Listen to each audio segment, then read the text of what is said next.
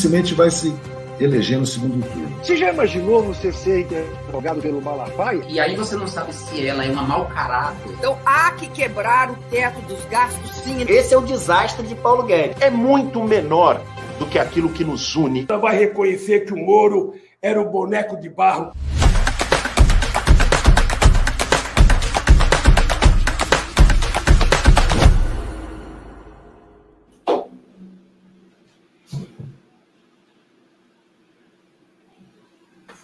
Olá, boa tarde, amigas e amigos da TV 247. Começando aqui hoje um encontro épico, famoso encontro de titãs com Pepe Escobar e Elias Jabu, para debater a ascensão do Império do Meio da China. Hoje, numa live que eu reservei três horas. Vai, o Pepe sempre pede duas, mas eu tenho uma lambuja hoje aqui. Então, boa tarde, Pepe, direto da Tailândia. Que horas são aí? Boa tarde. Aqui, fa aqui fala o oficial Bela Lugosi, meia-noite e dois. Bela Lugosi is dead, exatamente. Não, Bela Lugosi is alive. Bela Lugosi is alive. E aí, Elias, tudo bem com você? Tudo bem, como sempre, com inveja do Pepe, né? Cada vez que eu olho esse quarto do Pepe de hotel, eu falo, porra, é, esse mundo é muito injusto, né? É porque você Mas não um dia nos conheceu... encontraremos em algum beco de Hong Kong, com certeza, conforme combinado, né? O mais engraçado, Elias, que o hotel tava, o hotel é vazio durante a semana. Eu sou praticamente o único residente e o hotel inteiro cuida de mim. É sensacional. Olha isso. Você não conheceu o Spa, Elias. Deixa eu agradecer aqui. Ah, é, você não assin- viu, você não viu o SPA aqui ainda. É um negócio absurdo. Deixa eu agradecer aqui a Patrícia Castro e o José Souto Maior, dois novos assinantes. Muita gente dizendo aqui, olha, que o programa promete, o Eduardo está dizendo, muito bom, Pepe e Elias juntos. Juntos, o dia promete aqui. Gente, é o seguinte, deixa eu já fazer um aviso, até pedir para o Elias explicar melhor. O Elias está lançando com o Paulo Gala um curso chamado O Milagre da China, que é um curso que tem desconto para as pessoas que são da TV 247, tem até aqui um código, cupom de desconto. Mas explica melhor o que que é o curso antes da gente começar a falar sobre essa live, Elias. Então, é, obrigado pelo espaço é, para falar do curso. Então, esse curso são, são, são 45 aulas de 30 minutos, cada, de 20 a 30 minutos cada uma, sendo que nessa terceira turma, já, tem, já, já estamos na terceira, vai ter aulas sobre Hong Kong, sobre Vietnã, sobre Laos e sobre Coreia Popular, ou seja, são, tem aulas a mais em relação às turmas anteriores, né? No caso dessa, dessa turma, vai ter aulas a mais falando de Vietnã e Laos, que são os dois outros casos de socialismo de mercado na Ásia. E para quem é, comprar o curso hoje, aqui tem um brinde que a gente está oferecendo, já havia conversado com, com, com o Leonardo antes, é, o meu e-book, do e-book do meu livro, que foi o que é o livro mais vendido, ainda bem, pela da editora Anitta Garibaldi no último ano e no último mês também, evidente, quase a mesma coisa, uma redundância. É o livro China, Desenvolvimento e Socialismo, sete décadas depois. Vai estar um link para quem quiser comprar o curso da, na, na tela. E quem comprar o curso aqui pelo, por esse link vai ter o brinde, que é esse meu e-book, é desse livro, que está tendo um impacto razoável no Brasil, né? Nem eu imaginava que ia ter esse impacto, né? E mais tarde, só para dar um toque, eu vou estar com o Eduardo Costa Pinto no, no Diário da Crise, no programa dele, no, no, no YouTube do Instituto de Economia da UFRJ. Vamos falar, trocar uma ideia sobre o Brasil. Será outro encontro épico, com certeza. Obrigado. Muito bom. Vamos lá. A gente fala depois mais adiante sobre o curso. O Adalberto está dizendo, boa tarde, Pepe, Elias, aula de geopolítica. Pepe, hoje teve um anúncio sobre a China, é, só para situar um pouco, tem vários links que você mandou, é, de que a China tem previsão de crescimento de 6% neste ano, né? Ou seja, deve crescer muito acima da economia mundial, mais uma vez, caminhando para se tornar brevemente a maior economia do mundo, não só na paridade do poder de compra, mas também como em números absolutos, né? É, queria que você falasse, quer dizer, um quadro geral de como que você está vendo a questão do crescimento econômico na China. Vou deixar você e o Elias na tela, mas vou estar aqui na escuta e vou estar voltando para fazer umas ponderações aqui eventuais. E Elias, você vai interrompendo, botando questões aí ao longo da transmissão. Pepe, vamos lá, vamos começar. Dá, um, dá uma pequena introdução e a gente, eu estou aqui, a gente vai fazendo os cortes aqui quando necessário. Vamos lá. Bom, é muito mais sério a história. O, que aconteceu hoje em Pequim é extremamente sério, não só para a, a realidade socioeconômica, geopolítica e geoeconômica da China uh, nos próximos meses, no ano, mas pelo plano quinquenal que vai até 2025 e todas as, as repercussões que isso vai gerar, não só na Ásia inteira, como no Ocidente.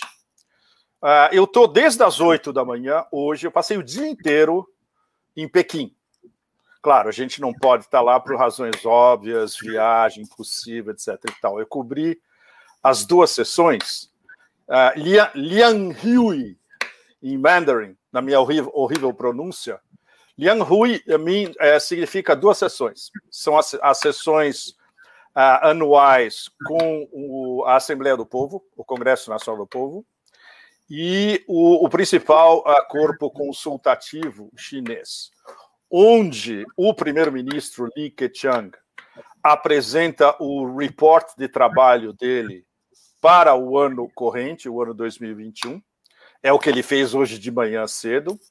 Ele delineou uh, os pontos principais do, do, do work report, do, do, do report de trabalho, que é uma coisa que eles vêm discutindo há meses e que já tinha sido uh, desenhado e delineado no plenum do Partido Comunista no fim de outubro.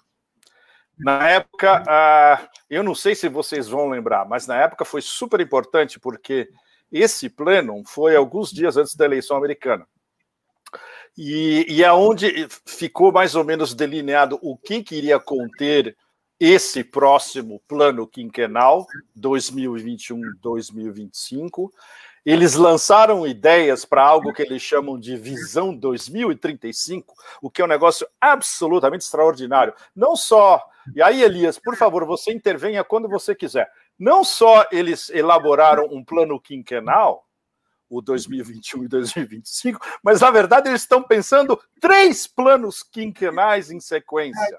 Até 2035, o que vai envolver é, especialmente esse drive velocidade supersônica em tecnologias de ponta, inteligência artificial, uh, pesquisa cibernética em uh, underground, cyberspace, uh, interestelar, tudo.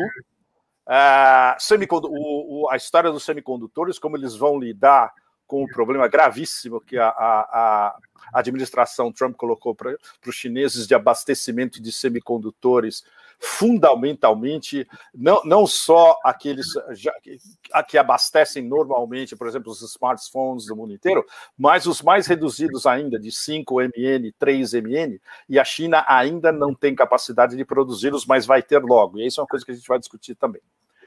Então, tudo isso que aconteceu hoje de manhã em Pequim foi fundamental.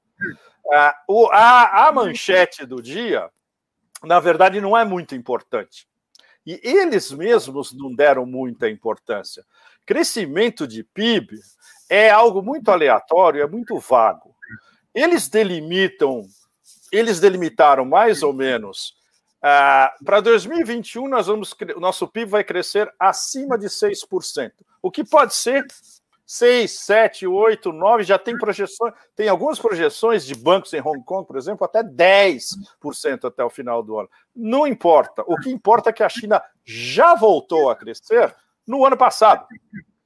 Quando eles mais ou menos conseguiram conter Covid-19, eles voltaram a crescer no terceiro trimestre e no quarto trimestre do ano passado. Eles cresceram o ano passado 2,5%. 3, 4 ou 5% já, no meio de uma pandemia. É um negócio absolutamente extraordinário. E esse ano vai ser no mínimo 6%. Por exemplo, o FMI, alguns dias atrás, a projeção do FMI é 8,1%. Então pode ser qualquer coisa entre 6, 8, até um pouco mais, mas o que significa a, a, a história principal é que o trem-bala saiu da estação de novo e está voando.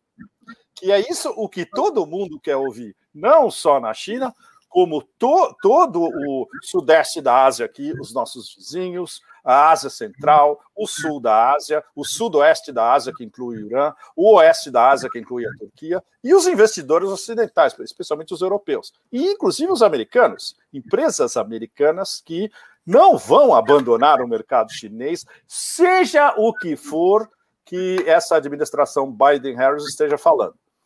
Elias, você quer já complementar um pouco essa mini introdução? Eu acho que são existem primeiro tem, existe toda uma história em torno dessas sessões, né? Que é a sessão da, da Assembleia Popular Nacional, que é o legislativo chinês, e a sessão do Conselho Consultivo Político do Povo Chinês.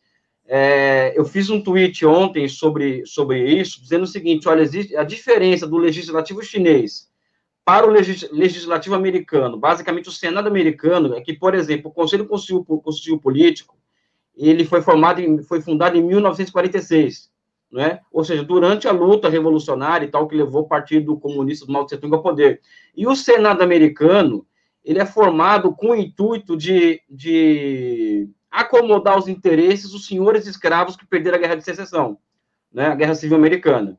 Eu acho que isso coloca a luz na diferença entre os dois, os dois legislativos e relativiza completamente o que é democracia, o que é ditadura, o que é autoritarismo, o que não é, à luz da história. Ou seja, a história resolve essa questão. Então, acho que tem, tem esse lado que eu queria trazer da história, desse encontro, e que lá só ocorre durante 15 dias no ano. No Brasil e nos Estados Unidos, os legislativos, eles, eles passam, os, os deputados passam o ano inteiro em Brasília ou em Washington, é, vão às suas bases, assim, ficam dois ou três dias por semana na base, mas na China é somente 15 dias que, que, que o, o, legislativo funciona, uhum. é, durante, e durante o ano somente as comissões que são tocadas por técnicos designados pelos deputados, e os deputados têm que passar o resto do ano na base dele.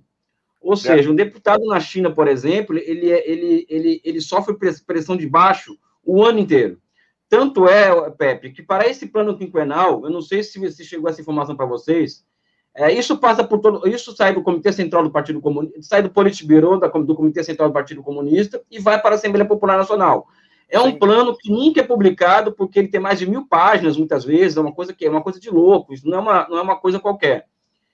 E recebeu, é, os deputados colheram das suas bases emendas, vamos dizer assim, para esse plano quinquenal chegaram mais de 5 mil emendas das bases, das bases dos deputados, que são quase 3 mil deputados, para esse plano quinquenal, sendo que dessas quase 5 mil, cerca de 3 mil foram aceitas.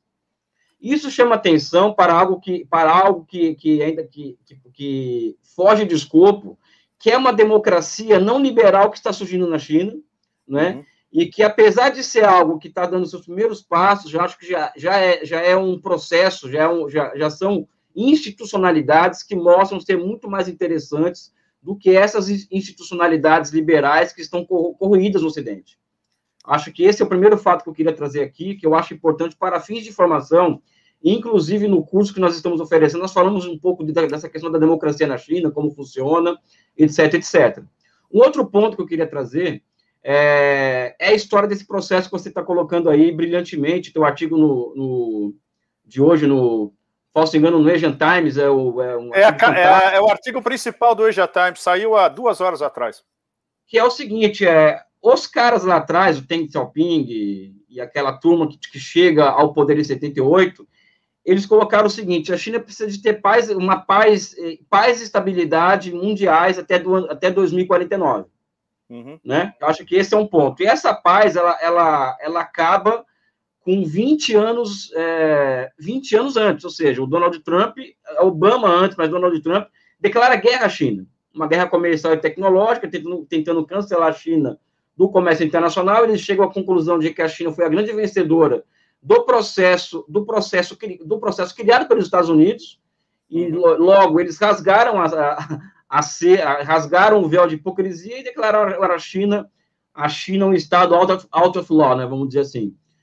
Então, a China, esse, esse, processo de paz, ele acaba 20 anos antes do que o previsto por Deng Xiaoping, do, do que o necessário, só que o que acontece é que a China, a China durante é, 78 e até o ano passado, é, o mundo entrou numa fase de financiarização e que as crises elas, elas, elas foram se tornando cada vez mais cada vez mais, mais violentas em um espaço cada vez mais curto em relação às crises anteriores do capitalismo. E a China, e a China ela foi se aproveitando de cada brecha aberta por essas, por essas crises da, da financeiras pelo, mundo para expandindo a sua capacidade produtiva, as suas, as suas instituições econômicas, né? e também o seu espaço econômico no mundo, de forma que a China chega ao ano, ao ano, ao ano, de 2019, 2020, muito mais preparada para enfrentar esse tipo de essas questões que você levanta nos seus, nos seus artigos, do que o próprio Deng Xiaoping imaginava na época dele, uhum. né? Então, hoje a China, por exemplo, para deixar aqui muito claro, ela tem capacidade hoje de, de é, produtiva, financeira, estatal, para falar, olha, é, eu vou contar uma mentirinha para vocês aqui. Eu vou me fechar durante cinco anos porque vocês não estão gostando de mim, ou seja, tá muito, é, eu, eu, preciso me fechar. Como eu sempre fiz durante dois mil anos, durante dois mil anos de história. Eu abro as portas, eu fecho as portas, ou seja, vamos contar a historinha para vocês. Só que nessa história do fechar as portas deles, que, que seria, no caso, se apoiar no mercado interno, e um mundo que está cada vez mais, mais integrado do ponto de vista produtivo, ela monta uma armadilha para, para, para as empresas americanas. Olha, a minha classe média vai sair de 400 milhões de pessoas para 700 milhões de pessoas em cinco anos. Vocês, vocês não vão querer isso aqui, não? Vocês vão, acham que vocês não precisam de mercado, vocês funcionam.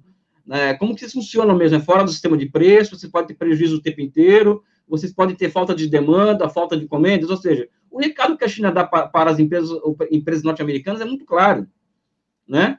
Ou seja, você, vocês se virem com seus governos aí, porque sem, sem nós vocês não sobrevivem. Eu acho que essa é uma armadilha, é uma armadilha que é fundamental e que envolve a relação da China com a Coreia do Sul, né? da China com, com Rússia, China com a União Europeia, ou seja, eles assinaram um deal fantástico um tempo atrás, né? E vai levando os americanos a terem, a terem, a, a terem, tomarem decisões tão inteligentes quanto as tomadas pelos generais, na, seus generais na guerra do Vietnã uma decisão super inteligente é tentar montar um mercado comum de alta tecnologia. Estados Unidos, Coreia do Sul e Japão, que, pelo amor de Deus, a Coreia do Sul hoje depende de 25% do mercado chinês para, para vender seus produtos, ou seja, não tem como dar certo uma coisa dessa. Uma última solução para os Estados Unidos, antes de colocar aqui, antes de passar a palavra para você, seria alargar a fronteira tecnológica para frente. Ou seja, uma visão intuitiva seria essa: os americanos viram que os, que os chineses chegaram muito próximos deles, o que eles vão fazer? é, retalhar a China do, da, da sua, com as formas clássicas de, de retaliação no âmbito do comércio e tecnologia, mas vão fazer um movimento de, de levar a fronteira tecnológica para frente. Isso eu não acredito. Isso é um pensamento acadêmico intuitivo que eu não acredito que isso vai acontecer. Porque muitas empresas americanas, inclusive essas farmacêuticas, também jogam com a financiarização, com um ganho no curto prazo. Enfim, eu acho que a China monta uma grande armadilha. O que, o que está acontecendo na China hoje, eu acredito que é um, um, grande paradigma mundial e que, e que, se você não sabe, Pepe, a imprensa brasileira não falou absolutamente nada sobre isso. Nada. Não me espanta. e você acha que a imprensa americana cobriu decentemente hoje? Teve, tinha um ou dois artigos extremamente superficiais, só centrados na, na cifra, os 6%, e, obviamente, voltando àquela palhaçada de Hong Kong, Taiwan, Mar do Sul da China, a genocídio em Xinjiang, etc. E tal. Bom, mas, mas isso é tudo previsível, né? Uh, Para nós, nós nem perdemos mais tempo. A gente apenas faz o, o, o registro da histeria coletiva, que é um negócio diário, né? E, e, a gente se concentra nos números. É, complementando o que você disse agora há pouco do processo decisório e democrático, hoje me, passa, me passaram uma, uns papéis hoje onde tem a definição oficial, Elias, desse processo democrático, que é uma forma de democracia direta. Né? Tradu, traduzindo diretamente do mandarim, sabe como os chineses estão chamando? Democracia substancial institucionalizada não é bárbaros. Democracia substancial institucionalizada. Institucionalizada porque envolve justamente os deputados, envolve um processo deliberativo dos deputados, envolve é, os deputados é, na, nas, no seu, nos seus condados, villages, etc. Eles fazem consultas ou seja, é um processo de democracia direta, para aí catalogar aquelas 3 mil recomendações, não é? É, é uma forma de democracia direta ah, localizada. E quando, eles, e quando eles definem como substancial, sim, porque envolve tudo. Envolve é, é, bancos, envolve é, caixa negro, caixa 2, 3 ou 4 dos bancos, envolve especulação imobiliária, envolve danos ao meio ambiente, envolve é, novos sistemas de transporte em províncias remotas, etc. E tal. É, um, é um negócio, por exemplo, que você. Talvez você possa ver algo parecido bem mais sofisticado, evidentemente, na democracia direta no, nos cantões da Suíça. Funciona mais ou menos assim, claro, numa escala mais sofisticada. Mas isso prova para o Ocidente como a, existe democracia direta, é, local e regional na China, com critérios bem diferentes do Ocidente, e como, ele, como, quando eles. Eu adorei que eles colocam substancial na definição é, técnica, porque é substância, são, são assuntos de substância para essas comunidades locais. E aí, por exemplo, hoje, quando o, o premier Li Keqiang apresenta o, o, o outline do, do, do, como é que chama, do o relatório de trabalho, até o dia 15, eles vão estar discutindo não só esse relatório apresentado pelo primeiro-ministro, mas todas essas emendas, como você citou muito bem, que podem ser adicionadas ao, ao processo. É, é, é, extraordinário, né? Agora, ninguém no Ocidente discute isso em profundidade, né, Elias? O Pepe, eu acho que é, uma coisa que é interessante, é, eu sempre gosto de recorrer à história para fazer a comparação com, com, com, as, com é, entre marcos institucionais diferentes entre Oriente e entre, entre Ocidente. As democracias liberais, elas demoraram 150 anos para se, para se chegar a um, vamos dizer assim, uma, a um padrão definido do que é uma democracia ocidental, de como ela deveria funcionar. Eu acredito que esse sistema que você, que nós vejo, vemos hoje na China, ou seja, o que eles chamam de democracia popular, ou democracia socialista, ou seja, nome não falta para isso, que eles acabam dando novas definições ao longo do tempo, é algo que, a meu ver, ele está apenas começando, ou seja, está dando os seus primeiros passos. Existe ainda um longo caminho para a China é, alcançar uma democracia ao seu estilo, de forma de, de alcançar um, um, grau de maturidade, né? Eu acredito que esse grau de maturidade ele vem ganhando força na medida em que, por exemplo, os cantões e povoados na China são cada vez mais autogestionados, ou seja, Sim. você vai à China, você vai à China hoje, você entra em uma vila, um cantão, um povoado. A primeira coisa, o primeiro elemento, a primeira placa que você vê são as contas, vamos dizer assim, daquele povoado, daquele cantão, ou seja, um local de duas, onde vivem duas mil pessoas ou três mil pessoas, com todo o orçamento do ano, com todo o, é, o que entrou e o que saiu, a previsão do que vai acontecer nos próximos anos, os serviços públicos que, são, que, que foram oferecidos entre tal ano e tal, entre tal dia do ano e tal e o final do ano, e, o que, e, o, e a previsão do que pode vir a acontecer no próximo ano. Não é? E as datas das assembleias, tanto do, do, da célula do Partido Comunista daquela aldeia ou do cantão, quanto quanto do quanto das assembleias é, chamadas assembleias é, assembleias populares é, é, exatamente exatamente ou seja isso leva por exemplo com que com que as províncias como na China a terra é propriedade do Estado não tem como uma democracia não liberal como aquela, não tem o peso da grana, vamos dizer assim. Então, a, então, a, então a capacidade da, da, vamos dizer assim, da autogestão popular é muito maior do que aqui no Ocidente. Não é? E isso leva a uma outra característica. Na China tem, tem um, um lance do seguinte: um deputado federal na China, ele não é caçado pela, por seus pares, ele é caçado pela base. Uhum. Né? E na última legislatura, mais de 500 deputados foram caçados pela sua base. Por quê? Porque a base concluiu que eles não são suficientemente, suficientemente bons para representá-los lá em cima. Para quem não sabe, a China ela, ela é representada, ela, ela, os deputados são eleitos na base e vão chegando congressualmente até o, até um Congresso Nacional do Povo. Não existe eleição direta para deputado federal. É uma característica deles também lá do, dos chineses. Acho que essa, eu acho que esses paradigmas, por exemplo, políticos, econômicos, institucionais, que estão surgindo na China, eu acho que são, que são é, de fundamental importância para que os cientistas sociais aqui no Ocidente é, tenham, que, tenham como comparar isso. Ou seja, é parar de ler autor de, autores europeus pós-68, né, que só fala de tristeza, desgraça, o mundo acabou, não sei o quê, e começar a olhar um pouco para o Ocidente, para o Oriente, né? E nós, Pepe, nós promovemos aqui o diálogo que os jesuítas, que os jesuítas começaram a levar adiante entre um, um adornamento entre o Ocidente e o Oriente, que acabou, né? Ou seja, hoje o que existe é, é juízo de valor, é o que você chama de religião da democracia ocidental, né? Que uhum. esse é o parâmetro pelo qual se deve julgar uma sociedade no mundo.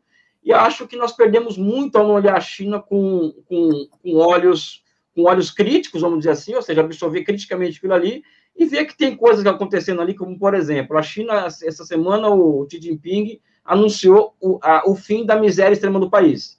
Ou seja, a pobreza extrema foi erradicada na China. Esse os é um últimos, fato... Os últimos 99 milhões.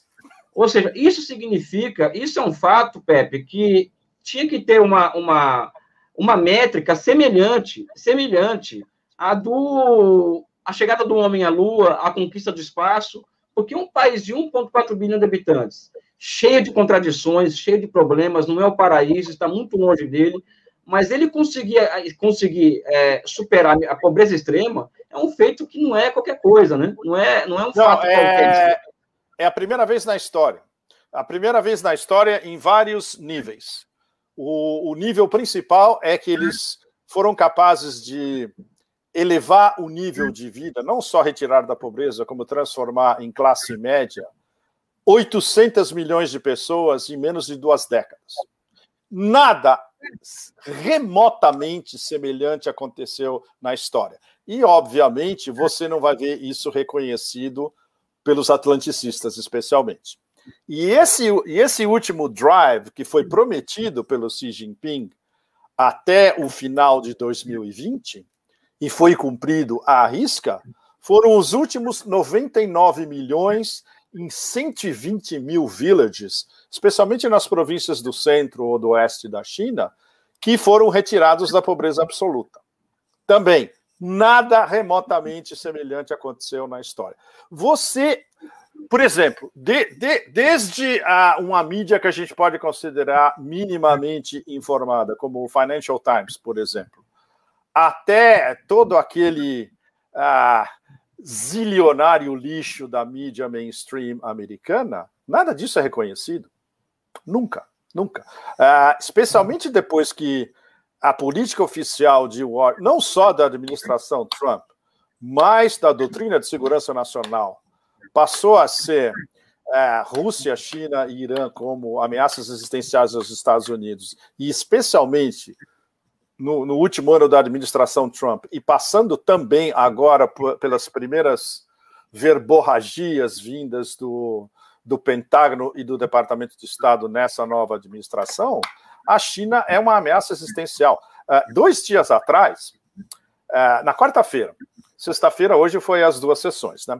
Na quarta-feira foi prim o primeiro discurso de política externa do Tony Blinken, o secretário, o novo secretário de Estado americano, que era um, uma sombra do Joe Biden, quando o Joe Biden estava no Senado e era presidente da Comissão de Relações Exteriores do Senado americano, o número dois dele era o Tony Blinken. Tony Blinken foi sempre aquele aparatic clássico do sistema americano que fica no background e redige policies, uh, aí confronta uma coisa com outra, faz um paper para o senador discursar, etc. E tal. Agora ele tem que é, ser o chefe da diplomacia americana. Imagina, ele não está preparado para isso. É a mesma coisa que você botar um. Sem, sem desmerecer, um professor primário para fazer uma tese de dissertação de mestrado. Não é por aí. O, o, conhecimento dele é muito rudimentar, ele não tem experiência prática de política externa. Uh, o, o que ele tem é redigir papers para o Biden, para o Biden dar opiniões sobre assuntos de política externa. É, é uma coisa completamente diferente. Por exemplo, se o Biden fez um discurso antes da invasão do Iraque em 2003, há quase vai fazer 18 anos esse mês, uh, apoiando o choque e a invasão do Iraque, o cara que escreveu o paper foi o Tony Blinken. Então, isso é o, é o que ele tem de experiência, entre aspas, de política externa. E no discurso dele, essa, essa semana, ele fa... deixa eu ver se eu consigo achar aqui, Elias, porque Claro. merece, merece ser citado, porque é um negócio absolutamente embaraçoso. Olha, ele disse textualmente: a China é o único país com os meios econômicos, diplomáticos, militares e tecnológicos para ameaçar a estabilidade e a, o sistema interna e o aber, e o sistema internacional de regras abertas, valores e relações. E aí vem a frase principal, vem, vem o trecho principal, que fazem o mundo funcionar do jeito que nós queremos. Ou seja, nós é o excepcionalistão. E isso, na sequência dessa mesma sentença, ele diz textualmente: porque, no fim das contas, isso serve os interesses e reflete os valores do povo americano. Ou seja, ele coloca todo o sistema de relações internacionais como subordinado ao, aos, val, aos valores, entre aspas, do império. E, e aí, ergo, a China é uma ameaça à ordem internacional, que nós, império, desenhamos. Então, isso já dá para vocês todos o, o como é que chama, o, o, o, framework da cabeça dessa nova administração e como eles vão fazer o possível para continuar basicamente uh, repetindo o que a administração Trump tentou fazer contra a China e não conseguiu.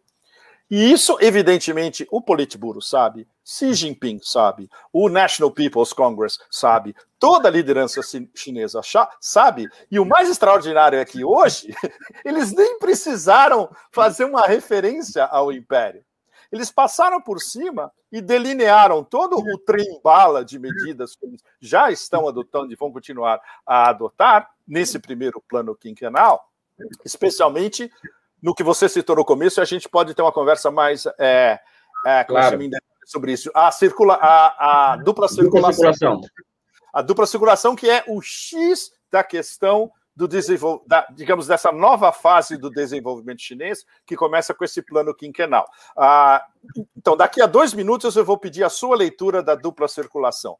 Ah, como introdução, ah, e isso é algo que eu coloquei na minha coluna hoje, é, não, não, não só é uma visão do, do socialismo com características chinesas, segundo a definição oficial do Deng Xiaoping, é uma mistura de confucionismo com marxismo internacionalista, digamos, re, reduzindo ao máximo, né, por uma fórmula. Mas, ao mesmo tempo, é uma coisa daoísta de equilíbrio de yin e yang. É, é sensacional.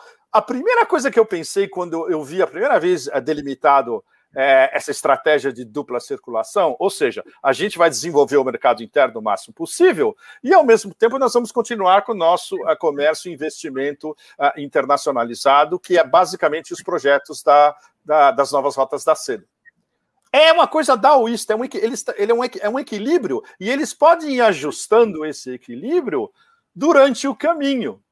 O que é, mais uma vez, mais uma ilustração daquela, daquela aquela capacidade extraordinária que o Deng Xiaoping tinha de soltar uns mantras que ele sabia que ia durar décadas, né? Que é cruzar o rio sentindo as pedras. Isso daí Exatamente. é a versão ultramoderna, sofisticada do século XXI de cruzar o rio sentindo as pedras. É esse desenvolvimento é, balanceado entre o, a ênfase no mercado interno e as novas rotas da seda, que é a interna internacionalização do investimento chinês e, futuramente, a internacionalização do yuan também. Vai lá, Elias. Então, deixa eu responder a pergunta do Lívio aqui é, sobre é, como funciona o direito na China.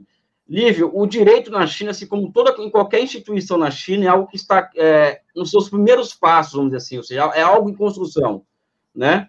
E uma das provas de que isso é algo em construção porque é o fato do Código Civil ter chinês, que é o, código que regulamenta a propriedade privada, ele ter sido lançado somente no ano passado, ou seja, mais de quase 70 anos depois de fundação da República, República Popular, Popular. Então, o direito ele acaba refletindo, em grande medida, o próprio movimento da base material do país, ou seja, o país ele vai se desenvolvendo, né, e à medida que ele vai se desenvolvendo, ele vai, ele vai demandando novos marcos institucionais.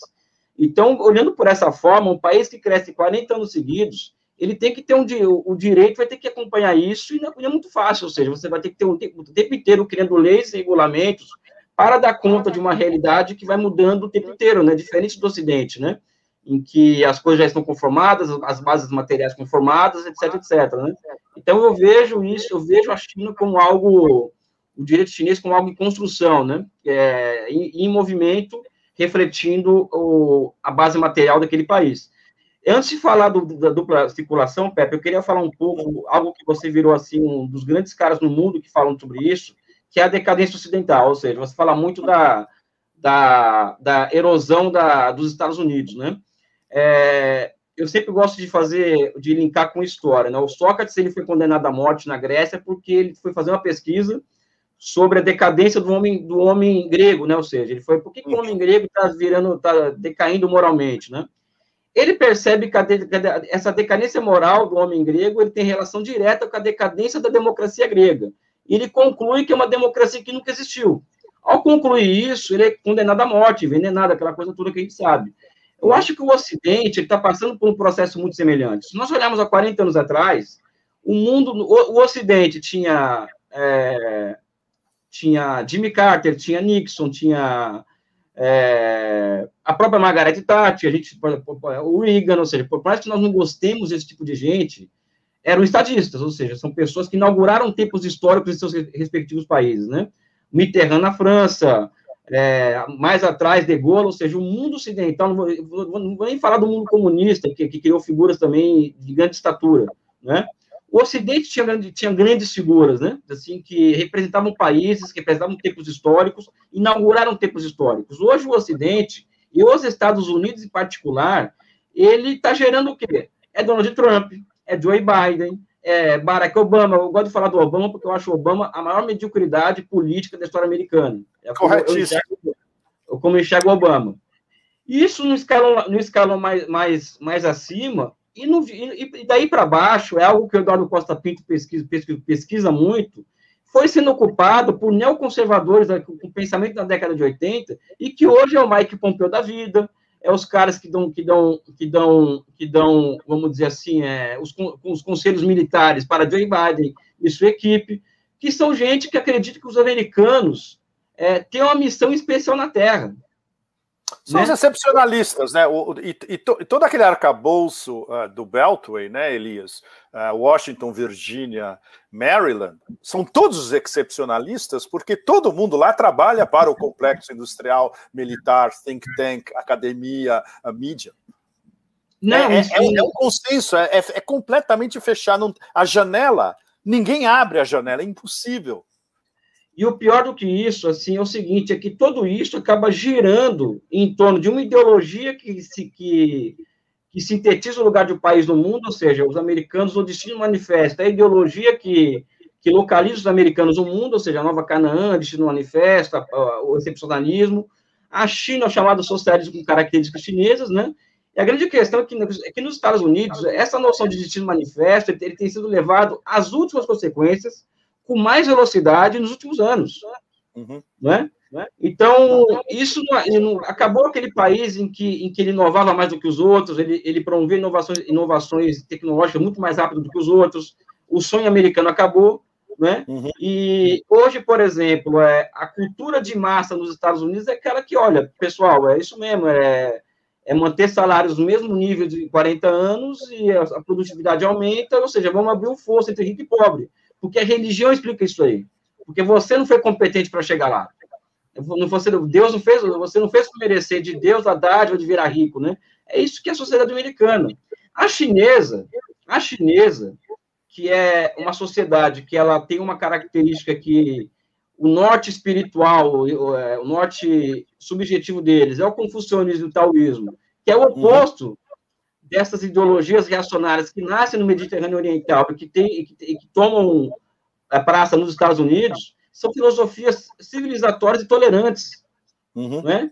E que, e que coloca que um país ele vai exercer, exercer, vamos dizer assim, proeminência no mundo a partir da sua capacidade, é, é um termo meio feio, mas não tem outro, benevolência, ou seja, agir com inteligência, com benevolência, diante do mundo que, que todo mundo é igual embaixo, embaixo do, do, dos céus, né?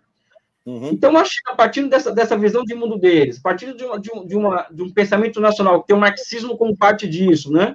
Eles conseguem, em 40, 40 anos, né, colocar, olha, eu vou, eu queremos chegar a chegar a uma sociedade modestamente próspera em 2049. Agora é 2035, uhum. já baixou para cá. Agora já é 2035. Já é 2035. Então, eu vou formar é, vou, vou formar pessoas capazes de pensar estrategicamente, pessoas capazes de, de, de, de, olhar o país muito além do orçamento. Isso entra essa discussão do PIB que você coloca, porque eu não trabalho mais com PIB nas minhas pesquisas, pesquisas sobre a China. E prepara, por exemplo, durante 40 anos, Pepe, uma, uma coisa que ninguém percebe é que eles, durante 40 anos, eles, eles montaram um edifício industrial com 96 grandes conglomerados empresariais estatais e foi tornando a propriedade privada cada vez mais dependente desse, desse, desse, desses conglomerados empresariais estatais e do sistema financeiro. Então, na China, a palavra final sobre, sobre investimento não cabe ao, ao, ao empresário, cabe ao Estado. E isso coloca uma vantagem competitiva absurda em relação ao Ocidente é para os chineses. Claro, né? porque, então, porque envolve a planejamento a longo prazo. É um, é um Estado questão... capaz de planejar a longo prazo. Né? Não, é isso, e, e, tem uma definição que eu tenho trabalhado, que é da nova economia do projetamento, que basicamente, para resumir, é, que é também uma, uma, uma, algo que coloca a China no canto oposto ao ocidental, que é a seguinte: os chineses montaram esse sistema é, empresarial e financeiro em que o Estado dá a primeira e a última palavra. Então, esse, esse, esse aparato industrial e financeiro pode condicionar o país a se mover em torno de grandes projetos, ou seja, não é o curto prazo que conta para, para uma economia como aquela, igual do Brasil, que tem que fechar a conta no final do mês, etc, etc. Uhum. E ao colocar o projeto de longo prazo como, como a mola propulsora da economia, né, esse projeto, o projeto de uma ponte, de uma rodovia, de uma ferrovia, do 5G, da, é, da inteligência artificial, é, acaba sendo encarnação de algo muito mais profundo do que uma operação contábil encarna a razão enquanto instrumento de governo. Então, eu acabo definindo, e no curso falo isso também, no, na aula sobre nova economia e projetamento, o socialismo hoje, para quem, é, quem gosta de falar sobre socialismo, tem que levantar a bandeira do socialismo toda hora e tal, aquela verborragia revolucionária, eu não gosto muito disso, eu não preciso disso para falar que eu sou comunista ou não, uhum. até porque não é com os comunistas que eu quero falar, eu quero falar com, com eu quero enfrentar a ordem existente, a ordem de ideias existentes, né? Se eu falar só para comunista, eu não vou, não vou conseguir alcançar esse objetivo. O socialismo hoje, ele, ele, ele mostra a sua, a, sua, a sua superioridade com relação ao capitalismo na transformação da razão em instrumento de governo. Ou seja, existe essa irracionalidade maluca no Ocidente, essa doideira do Ocidente, essa é Bolsonaro, que é, é Trump, é, é Biden, é, Boris Johnson na Inglaterra, o rapaz da Hungria, ou seja, essa completa irracionalidade que tem nessa acumulação baseada na finança, a sua maior expressão, né? enquanto que na China, ou seja, a, a ciência comanda o país. E eu acho, quando eu trabalho com essas noções de socialismo e tal, quando pergunto o que é socialismo, para mim, socialismo hoje não é a abolição da propriedade privada, não é o poder popular dos trabalhadores sobre as empresas, vai chegar esse momento histórico. São uhum. formas históricas muito, muito distantes, sob o meu ponto de vista. Mas hoje ele se apresenta dessa forma. É o historicamente construído, né? Ou seja, é uma sociedade ligada pela ciência e que é, você fala, Pepe, só para terminar essa questão da, da economia, tá? É, é, o papel do engenheiro de projeto, ou seja, na China tem o engenheiro de projeto e tem o economista de, de, de projeto. Então, tudo isso que a gente está comentando aqui acaba, acaba caindo nas costas de, de, dessa figura que atualmente são 2 milhões de pessoas, Pepe, que trabalham com a, com a elaboração e com a execução de grandes projetos. Uhum. 2 milhões de pessoas que trabalham com isso. Nas costas desses caras está o Xi Jinping. Olha, eu quero que vocês trabalhem, a média eles trabalham 14 horas por dia. São profissionais claro. altamente qualificados. São, são ah, na, maioria, na maioria são muito geniais, são os melhores das gerações deles. Eles estão sofrendo uma pressão terrível do Xi Jinping pelo quê? Por alcançar os americanos nas cadeias produtivas XYZ, que é o plano quinquenal. Essa coisa bonita que você colocou. E, Essa é coisa o, bonita... o, e o Made in China 2025, né? Que são Isso aquelas 10, 10, 10, áreas de alta tecnologia que é, é, é, o trem, é o trem bala que disparou já há alguns anos. Isso que você coloca recai nas costas de 2 milhões de pessoas a execução disso daí. Então, está o Xi Jinping enchendo o saco deles para eles cumprirem a, as tarefas do plano quinquenal. Só que tem um outro lado dessa história. Eles são seres humanos críticos. E o papel Sim. deles é oferecer, é oferecer é, um ambiente em que o desemprego seja superado enquanto circunstância estrita, restrita ao capitalismo. Então, são pessoas que têm que achar meios e maneiras de gerar de 10, agora é 11 milhões, né? O Link Chang falou 11 milhões. 11, 11 milhões de empregos urbanos por ano. Ou seja, o que geraria desemprego estrutural, que, são, que é o catnap tecnológico, né? Trabalho, a substituição do trabalho vivo trabalho morto. Por outro lado, esses caras têm que pensar também em gerar 11 milhões de empregos urbanos por ano. Né? É. Isso demanda um grau de, de planificação da economia e de domínio sobre a natureza que as teorias convencionais, ortodoxas e heterodoxas da economia não explicam mais.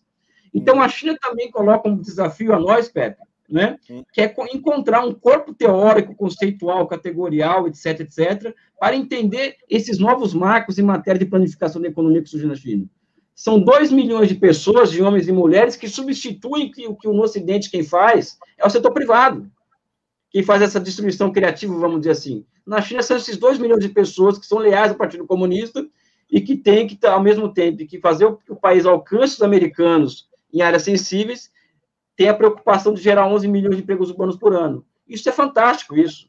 Né? É, quem quer estudar, quem quer entender o futuro do mundo tem que estar olhando para esse processo que está ocorrendo na China hoje, né? Enfim, eu acho que eu falei demais, né? Mas não, mas o, não foi ótimo você ter colocado isso porque isso envolve fundamentalmente educação de primeira qualidade, não só nas melhores universidades chinesas, mas o fato de que as novas gerações chinesas que foram estudar em Yale, em Columbia, no MIT ou Stanford, eles agora não ficam mais nos Estados Unidos. E isso há pelo menos 10 anos. Eles voltam para a China.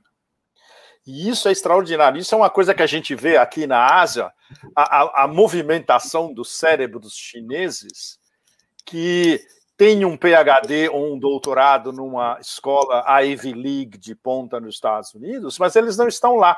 Eles, eles estão por aqui, pelo sudeste da Ásia, eles estão coordenando relações da China com o, os membros da ASEAN, eles fazem parte desses 2 milhões de cérebros pensantes uh, afiliados ao partido que tem que elaborar políticas e instrumentos de trabalho com dentro de planos e com prazos específicos é, é, é, não, é absolutamente extraordinário. E o, o, o que é mais extraordinário é como isso é coordenado, né, Elias? Porque é coordenado ao nível uh, regio... local, talvez não, mas regional, o, o, o sistema de think tanks, os né, de pensamento chineses nas diversas províncias e com a supervisão de gente do partido. É, é, é, isso é uma coisa.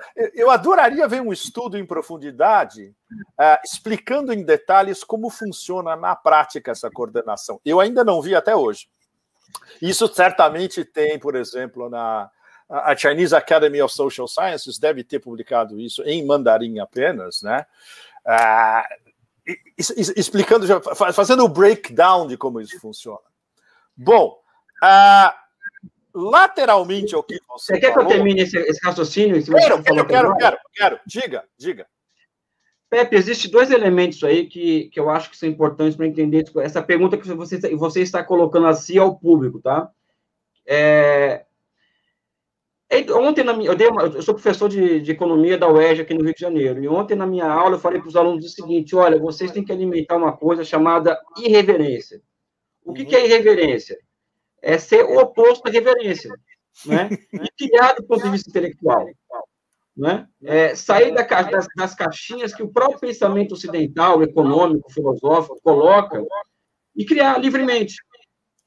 As universidades no, no, Ocidente já não fazem isso há muito tempo, porque, por exemplo, a China, a, a China hoje, eu comento sempre isso com o Eduardo Costa Pinto, aliás, o Dudu te manda um abraço, né? O do tá. nosso amigo Dudu que a gente, a gente trabalha com as coisas hoje da seguinte forma: a China está crescendo há 40 anos e os marcos conceituais e teóricos que a economia ortodoxa e heterodoxa usa é o mesmo de 40 anos atrás. Sim. Então, 95% dos papers que eu leio sobre a China, eu acabo desistindo no começo quando eu leio, porque, puta, vai repetir aquela mesma história de que a China cresce por causa disso, disso, disso. A China está repetindo os esquemas anteriormente colocados. Né? Então, a, a ciência, como, a, como ela é encarada no Ocidente, a filosofia, a teoria do conhecimento é ultraconservadora. Na China, existem dois elementos que eu acredito, um ligado à educação e outro é político, que faz com que, esse, com que essa gente surja. Primeiro, as pessoas elas são educadas ao livre pensar. Por mais Sim. que falem que é uma ditadura, uma ditadura não consegue os feitos, uma ditadura cruel, sanguinária, em que as pessoas são proibidas de pensar, porque vão ser presas, não se consegue os feitos, vamos dizer assim, é, que eles conseguiram. Uhum. É, então, as pessoas elas são levadas ao livre pensamento, porque, caso contrário, o país vai estagnar.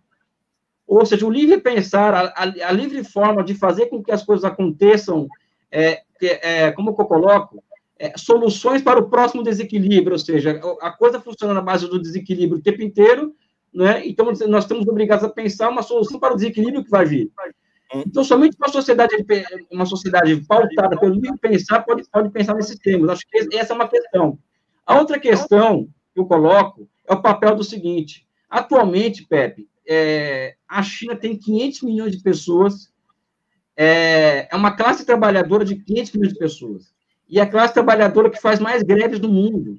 Então, uhum. elas exercem uma pressão de baixo para cima sobre o Estado, que obriga o Estado a pensar meios e maneiras para legitimar o seu poder diante dessa massa de trabalhadores. Ou, sim, seja, sim. ou seja, a luta de classes é o motor do processo na China. Né? Ou seja, o governo está o tempo inteiro tendo que responder às demandas dessa massa de gente. Isso leva a outra constatação. O salário médio na China aumentou, aumentou nos últimos 10 anos 200%. Em alguns casos, 280%, outros setores 150%, mas o crescimento médio dos salários foi de 200%. Uhum. Né? Isso é um dado fundamental da realidade que pouca gente dá conta. Né? E isso é uma, isso é uma, é, é algo que, que acho que é interessante colocar. Pepe, o pessoal quer te ouvir, Pepe. Não, não, não. Eu, eu, bom, eu, eu quero te ouvir muito e vou te fazer umas perguntas mais tarde, hein, Elias? Olha, complementando, como o nosso diálogo é um diálogo freestyle, e eu acho que, que vocês todos que estão nos ouvindo uh, fica muito mais criativo, porque a gente está. Nós estamos jogando ideias, jogando informações e estamos cruzando uh, pensamentos, textos, formulações, etc. E vocês que estão nos ouvindo vão fazer esses cruzamentos também. Olha, esse, esse é um cruzamento lateral de algo que a gente já conversou agora, mas que é fundamental para entender. Uh, tal, talvez a principal preocupação desse plano quinquenal em termos de desenvolvimento doméstico. Ah, é, é, um trecho do, do, do, último livro do Michael Hudson. O, o, o, Michael Hudson, bom, eu o vejo como o melhor economista do mundo, sem competição nenhuma. Ah, se você compara, por exemplo, o Michael Hudson com aquele tonto do Paul Krugman, é, vira uma piada, né? Eu acho que o Elias deve, deve concordar. O Michael Hudson, o último livro, ele, ele, ele já uh, soltou o que seria mais ou menos o primeiro capítulo do próximo livro dele. E o tema principal que ele tem estudado no, no, pelo menos no último ano, nos últimos dois anos, é capitalismo rentista. E, e, a confrontação que ele faz em detalhes de capitalismo financeiro ou dessa financiarização uh, wall streetiana que eh, passa como a economia americana com capitalismo industrial como o que se pratica na China. É, aí tem, tem um trecho desse, desse primeiro capítulo do, do novo livro do Michael, ele fala o seguinte, que a China está, ao mesmo tempo que a China está tentando uma espécie de, de divórcio com o capitalismo financeiro do Ocidente, na verdade, ela está fazendo, e isso, isso ele, ele faz uma analogia perfeita. A China está fazendo o que os Estados Unidos fez com o desenvolvimento industrial deles do fim do século XIX e começo do século XX. É verdade. O, o capitalismo industrial chinês produtivo, o capitalismo produtivo chinês agora, é essa versão uh, turbinada total do da, quando o, o, o, o, Boeing do capitalismo americano começou a decolar no fim do século XIX começo do século XX. Mas a China é uma economia socialista, como o Michael frisa muito bem. Ah, o principal, o que, que, que, que eles querem? O, o, o que está por trás do, do plano quinquenal? Nas, nas palavras do Michael, livrar a economia dessa economia rentista. Ou seja, dos landlords, né, os, os caras que, que, que detêm é, propriedades, e da usura dos bancos. Ou seja, eles. O, qual é o próximo objetivo deles que ainda não foi explicitado, mas que está embutido no plano quinquenal? Eles vão lançar uma política de taxação em cima de quem tem essa, de quem controla essa economia rentista. E aí é que entra o um negócio fundamental que faz parte do, do plano quinquenal. Eles estão querendo fazer um balanço entre o desenvolvimento de, de finanças e do mercado imobiliário na China, mas a ênfase é na economia real. Ou seja, eles querem que, por exemplo, a taxa de manufatura, de capitalismo produtivo na China em relação ao PIB, continue estável ou, ou até aumentando. Para isso, o que, que eles têm que fazer? Eles vão combater o rentismo. É, é, é algo que eles não explicitaram, é, pelo menos do que a gente ouviu hoje, mas que está embutido em várias dessas políticas do novo plano quinquenal. Ou seja, eles vão tentar evitar um problema que aconteceu na China nos últimos anos, especialmente, e o Elias também pode falar sobre isso daqui a pouco. É, esses investimentos completamente dementes no mercado imobiliário, que inclusive uh, e o surgimento dessas uh, das chamadas ghost cities, das cidades fantasmas chinesas construídas alucinadamente no meio do nada, não tem ninguém dentro. O que que isso aconteceu? Gerou uma série de dívidas. E o que que os governos locais estavam fazendo para pagar essas dívidas? Eles continuavam a vender terras deles a preços altíssimos. E o que, que isso acontecia? Isso elevava o preço do, do, do, dos apartamentos, especialmente no mercado imobiliário. Ou seja, quem estava lucrando nesse processo todo? Os bancos e os especuladores imobiliários. Né? Então, isso o, o, o, o novo plano quinquenal vai começar a atacar de cabeça. Ah, foi ótimo. Ah, Leonardo deve ter colocado na tela. Muito legal. Isso, isso vocês podem ir diretamente no texto do Michael. E, e é, é, muito legal, porque eu conversei com o Michael sobre isso no fim do ano passado. A gente teve um, um encontro onde, basicamente, eu, eu fui um entrevistador. Eu joguei um monte de perguntas e deixei o Michael se divertir. E teve uma repercussão tão grande que vai ter um outro, vai ter uma, um. Agora em março, a gente vai fazer a parte 2 e, inclusive, eu quero botar o Elias depois dessa jogada. E eu quero fazer uma ponte entre o Michael Hudson e o Elias. Né, que acha que pode ser um negócio bárbaro, para não só para o Michael, que se interessa muito por Brasil, por sinal, mas para o Elias, para o Elias uh, começar a, a, criar a base internacional dele.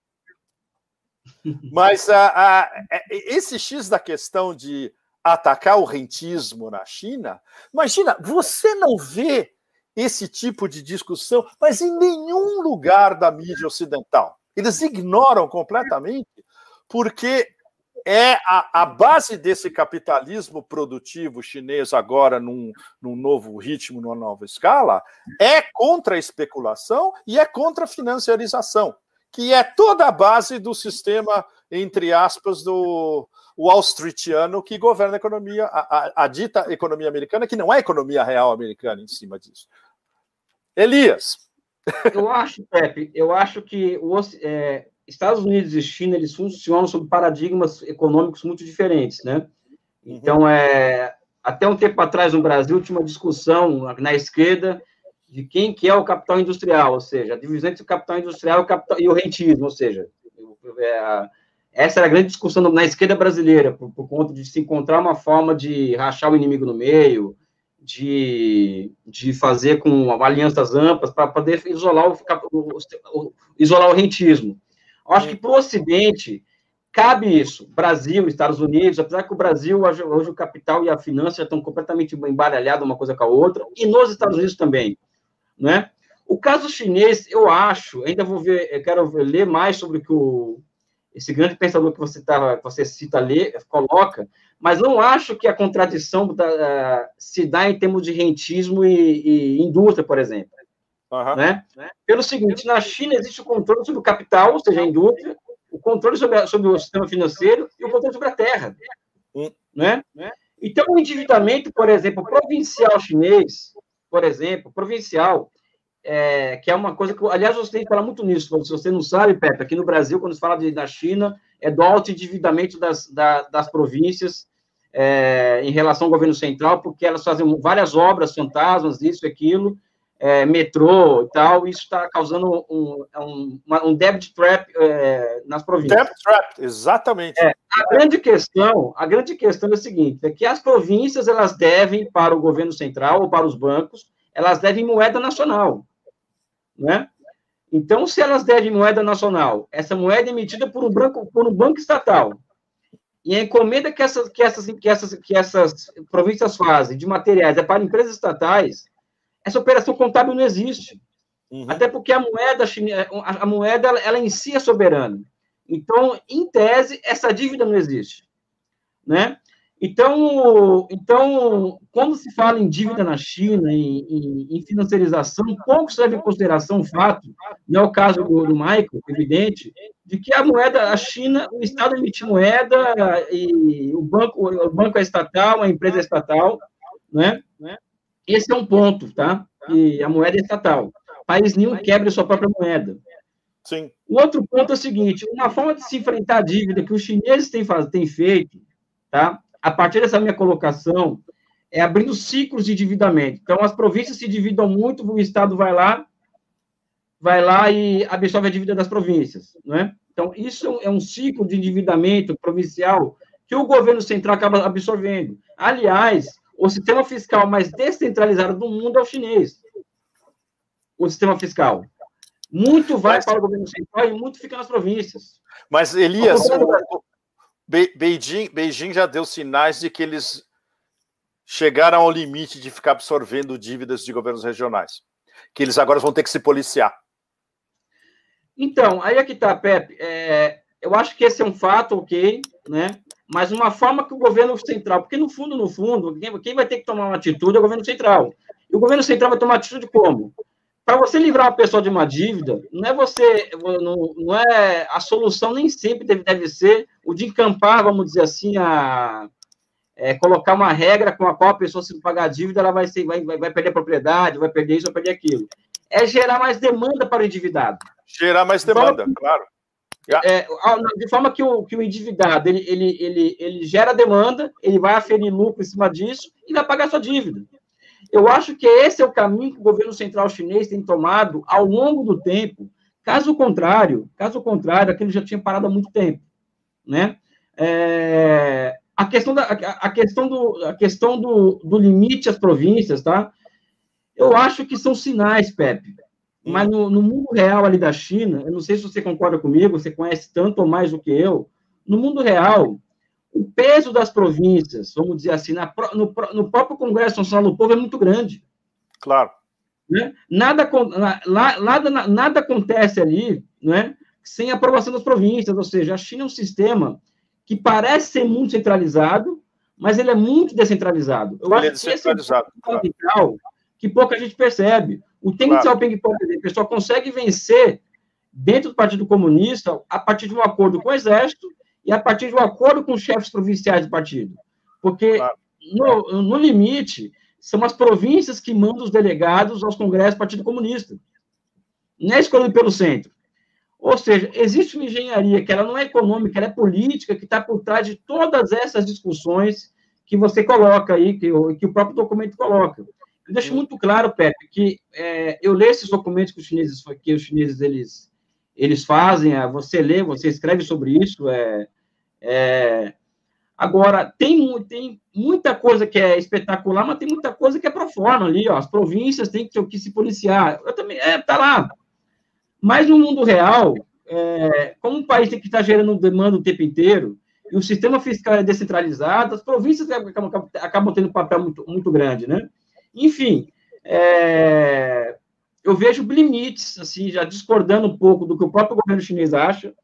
até porque minha visão é crítica, eu vejo limites nessas, nessas colocações de que, ó, tá chegando o limite de endividamento, nós não vamos suportar mais. Até, que, até porque a moeda era soberana, não interessa para nenhum dos lados que, enfim, é, é, uma questão muito mais política do que econômica, ou seja, no Aragá o peso das províncias é muito maior do que o Sim, é uma questão central. política, e é uma questão política de, por exemplo, o que, que o People's Bank of China pode modificar para digamos, apertar um pouco uh, o policiamento em cima de, de, algumas províncias, especialmente onde tem especulação imobiliária a go-go rolando.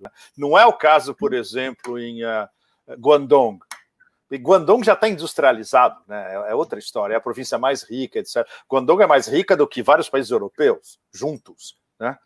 Mas é aquelas províncias do centro, especialmente, que começaram a a se desenvolver apenas nos últimos 15 anos, digamos, né?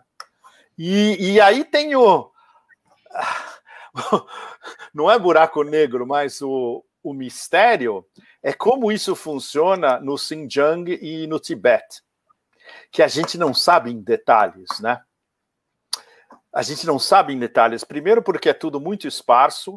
Uh, segundo, que por exemplo, no, no, no, em, no Tibete só tem uma grande cidade, Lhasa, e, e Shigatse, que é uma cidade entre pequena e média. E no Xinjiang tem uma grande cidade, Urumqi, que é a capital, e todas as outras são pequenas cidades ou vilarejos, né, no, no caso das, das duas rotas da seda. E, é, e, é isso que me fascina, Elias. Agora, entrando para um lado mais do nosso de, de viajante ou de, de ir lá para saber o que está acontecendo, no momento a gente não pode ir para lugar nenhum para ver como isso está acontecendo, não é isso?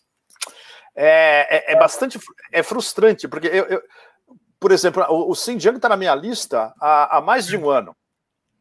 E o Covid, obviamente, é, destruiu tudo. O que eu estava querendo fazer era não só ver ao vivo ah, essa campanha de reeducação de minorias, veja bem, são minorias de minorias, de potenciais jihadis uigures radicalizados no Xinjiang, que foi retransformado no Ocidente para campos de concentração, mas eu queria fazer também uma viagem arqueológica pelas, pelas duas rotas da seda do, do Xinjiang. A última vez que eu fiz isso faz mais de 10 anos. E eu queria também ver o, o, o processo econômico de desenvolvimento do Xinjiang e o que, que o governo central está fazendo no Xinjiang, não só para incorporar os uigures nesse, nesse drive nacional, né? Para uma sociedade eh, moderadamente próspera, como eles estão sendo integrados, e, por exemplo, o Urumqi, por exemplo, que fica no meio do. Eh, se você pensa em termos. É, o Urumqi fica a mais de 4 mil quilômetros de Pequim. É literalmente no meio da Ásia Central, rodeada de desertos. Aí você chega lá e vê aquelas torres absurdas, tem high speed rail, tem um monte de startups de, de IT, ou seja, é um foco de IT. Tem os pipelines que chegam do Turkmenistão, da Rússia, etc. Ou seja, é um negócio absolutamente extraordinário no meio do literalmente no meio. Eles montaram um, um polo de desenvolvimento no meio do deserto. É, é, é, talvez o único estado do mundo capaz de fazer um negócio com essa profundidade, com essa amplitude, nessa dimensão, né? Então, e, e é, é, é, isso que, que, que nos falta, é, é ver o, co, como esse processo de desenvolvimento está acontecendo no faroeste chinês, porque aí a gente vai poder ver ao vivo essa a conexão do faroeste chinês com o centro, com a Ásia Central e daí para as rotas da seda até o oeste da Ásia, se isso está mesmo funcionando ou se vai demorar duas, três, quatro décadas é o que é o que está faltando para a gente agora, a observação em loco desse processo. Então, Pepe, eu queria muito que você esperasse passar. É, eu sei que para você é, é mais, é mais fácil que para mim. Passar esse processo de pandemia e eu quero ir com a minha família para a China também, a gente poder fazer até, isso, fazer até esse tipo de investigação juntos. Ah, mas Entendeu? seria o maior prazer, nossa. Sabe, eu acho que, o, aliás, primeiro meu sonho é te encontrar num beco em Hong Kong e tal, e Não, eu vou, te, eu vou te mostrar, eu vou te mostrar, eu vou te mostrar minha cidade, eu vou, eu vou fazer Chungking Express com você. Tá, a gente vai se encontrar no nosso no beco lá de Hong Kong. Eu, antes de voltar para a brincadeira aqui, que eu acho que é fundamental a gente colocar um pouco de ironia. É, vamos é... colocar um, um swing na nossa conversa. Eu queria só colocar alguns dados sobre essa questão que você está preocupado sobre essa questão do, do meio oeste chinês. Sim. Quando eu fui para a China em, 2000, em 2004 a primeira vez, eu, eu, eu fiz um trajeto é, em Pequim, em Xangai, de pegar o metrô e até a última estação. Sim. Né? Então, o que acontece? Eu ia até a última estação, só que na, na, na, já na quinta a, a, quinta, a quinta penúltima estação, era só a estação, não tinha mais nada ao redor. Sim. Era só a estação de trem. Isso significa o seguinte, que é um típico, eu tava a gente pensa, assim, buscar uma, em termos teóricos, né, porque os chineses, igual os soviéticos, levavam a infraestrutura primeiro para depois levar as indústrias, as residências, porque se faz o contrário, gera, gera renda da terra, então acaba que expulsando pessoas. O que está acontecendo, eu acho, que no oeste da China, aliás, voltei depois a Pequim e Xangai, e se confirma que nessas estações de metrô que eu via antes, que não tinha nada ao redor, passou a ter residência, indústria, serviço. Agora você chega lá, tem um monte de torres, exatamente. É, é. Exatamente. Mas o metrô chegou primeiro. Né? Ou seja, isso é uma, forma de planificar, de planificar o, a, a, a ocupação territorial. Eu acredito que, que eu acredito que numa, numa, escala gigantesca, o que acontece hoje no oeste chinês, no, no centro-oeste chinês, é a mesma coisa. É a mesma coisa. Tá? É, ou seja, você vai montar infraestrutura, vai montar estrada, vai montar ferrovia, você vai montar é, é, conjuntos residenciais fantasmas para alojar as indústrias que estão no, litoral, com altos custos de produção, que vão acabar indo para o oeste, onde os custos de produção são muito menores. E como Sim. já existem três de alta velocidade para ligar é, é Qinghai, por exemplo, que é, uma, que, é, que é uma cidade no pé do, do Himalaia, até Xangai, ou seja, uma viagem que é muito, passa a ser muito rápido, o custo de transporte passa a ser muito, muito menor. Então, eles vão criando condições, a partir de levar as infraestruturas primeiro, para poder levar as indústrias. O caso o Pepe, uma coisa que eu queria. É, eu sonho fazer essa viagem contigo, inclusive, evidente que a minha companheira junto e tal, mas com você, é, para a gente poder te, é, devagar. Eles conseguiram construir o maior polo petroquímico da Ásia Central no Xinjiang. Isso. E é evidente que, que existe uma vantagem ali que é demográfica, é uma região muito pouco povoada. Sim. Então, a geração, de, a, a, geração de pleno emprego, por exemplo, para as pessoas do Xinjiang, vai ser, entre aspas, muito fácil, porque uma série de serviços vão girar em torno dessas cadeias produtivas que hoje no Xinjiang, que é essa, esse, esse polo petroquímico absurdo, vamos dizer assim. Isso vai gerar uma série de serviços que eu preciso ver em loco isso daí, e hoje, hoje, por exemplo, na semana passada eu assisti um documentário sobre o novo Xinjiang, ou seja, as pessoas saem dos campos de reeducação e vão procurar emprego. E vão procurar quando... emprego, exatamente. Não, e abrem negócios, né? E quando vai ver os, os negócios que eles abrem, isso tá, a CGTN que fez isso, são negócios ligados direto e indiretamente aos polos petroquímicos que estão situados ali. Ou seja, eu acho que existe uma solução regional planificada de alto nível ocorrendo na China hoje, né? Agora, Sim. nós precisamos ver isso, ver isso é, pessoalmente, eu e você.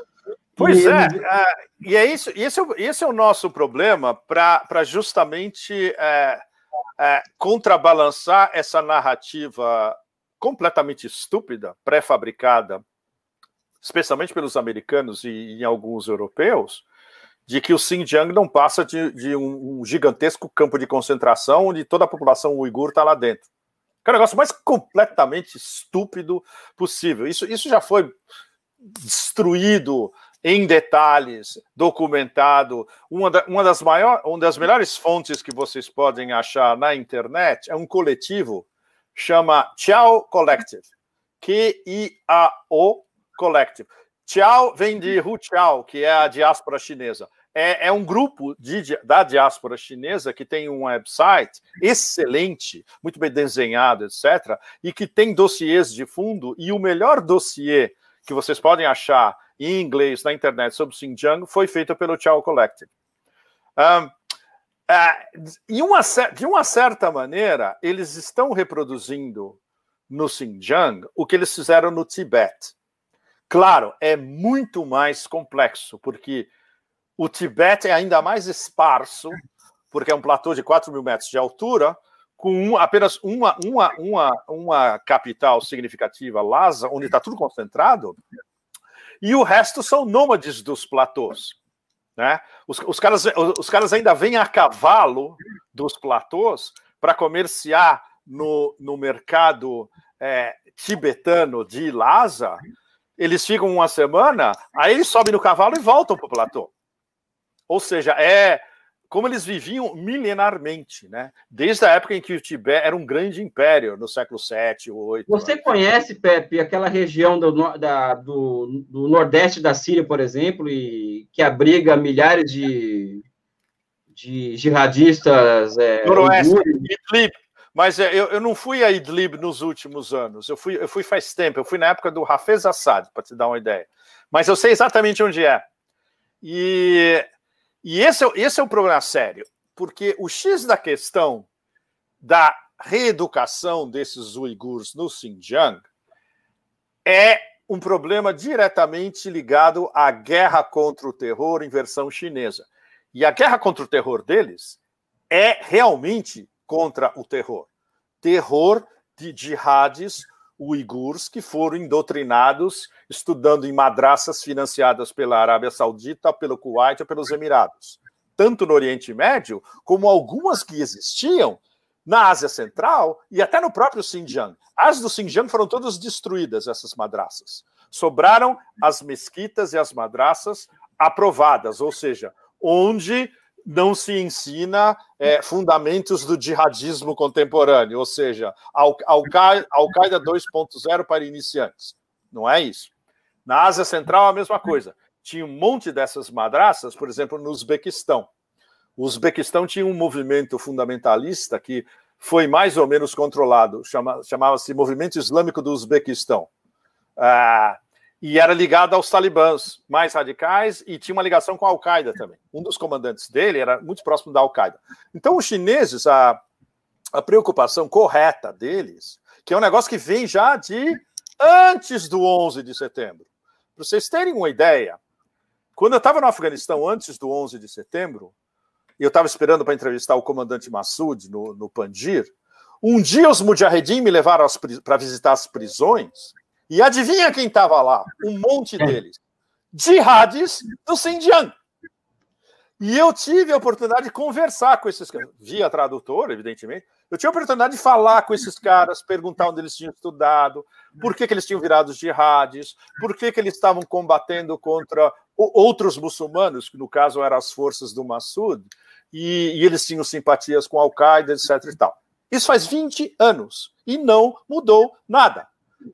Quem que começou a recrutar uigurs uh, nos últimos anos? ISIS, Daesh, o Estado Islâmico. E onde eles estão agora? Antes de que é a grande preocupação dos chineses. Há alguém entre os nossos usual suspects, que a gente sabe quem é, Forças Especiais Americanas, CIA, Operações Negras da CIA, etc., armarem uma ponte aérea, tirarem esses caras de Idlib e jogarem eles na Rota da Seda, no Xinjiang, nos villages do, Xin, do Xinjiang, onde muitos deles, as famílias deles, ainda moram nesses villages.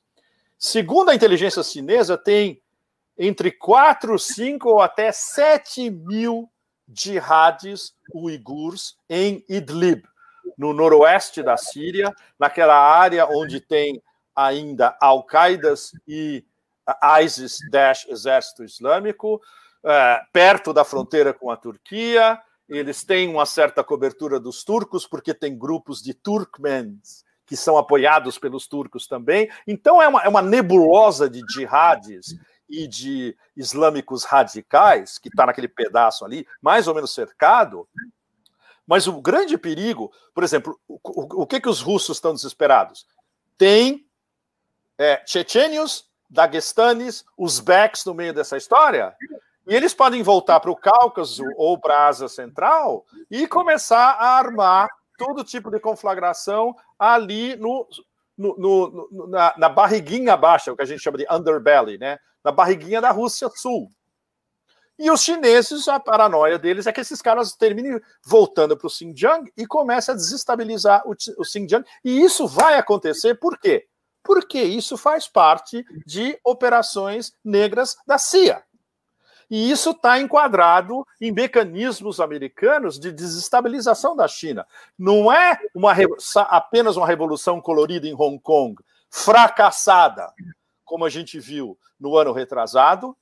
O, os chineses. É, é, é fantástico, é uma coisa que eu já discuti, acho que no 247 a gente já conversou sobre isso. Os, chineses mandaram uma força-tarefa monstro para Shenzhen Aí, aí eles ficaram no, no, numa torre em Shenzhen com equipamento eletrônico cibernético de última geração, mapeando tudo que rolava em Hong Kong. Aí fizeram, é, como é que chama, reconhecimento facial, dossiês, papapá. Aí montaram um dossiê eletrônico gigantesco, mandaram esse negócio para o Politburo, todo mundo estudou, foi cair no Xi Jinping, e o que, que aconteceu? Veio a nova Lei de Segurança Nacional de Hong Kong, finalmente. E o que, que os chineses depois de ficarem postergando essa história o tempo todo, desde a reunificação, desde a, a, a volta de Hong Kong à China em 97, essa desbritichização do sistema de Hong Kong. Vocês acreditam que os juízes em Hong Kong ainda usam togas e, e perucas como se eles, como se eles fossem wigs uh, no parlamento britânico?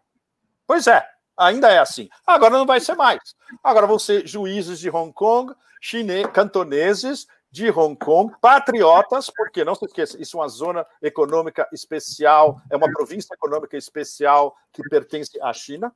Hong Kong é uma é, Special Administrative Zone. Zona administrativa especial. Hong Kong é parte da China. Acabou. Não tem mais Império Britânico, não tem nada. Quer um passaporte eh, de quinta categoria britânico? Você pede e você vai ser tratado como um cidadão de quinta categoria se você emigrar para a Inglaterra. Ou, se, ou seja, está aberto, está exposto é, é, para todo mundo. A decisão é de vocês. O que os chineses finalmente estão fazendo é uma limpeza em Hong Kong, tirar os quintas colunas, e, e isso foi o resultado imediato da maneira como eles trataram a Revolução Colorida. No Xinjiang é muito mais complicado, porque vai ser uma ofensiva jihadista. Vai ser, por exemplo, atentados no mercado, uh, explodir um pipeline, é, um ataque numa, tor numa torre de, de, última geração em Urumqi, na capital. A gente, a gente sabe que eles, eles, os nossos usual suspects, eles fizeram isso no mundo inteiro. E agora, na China, o incentivo é ainda maior.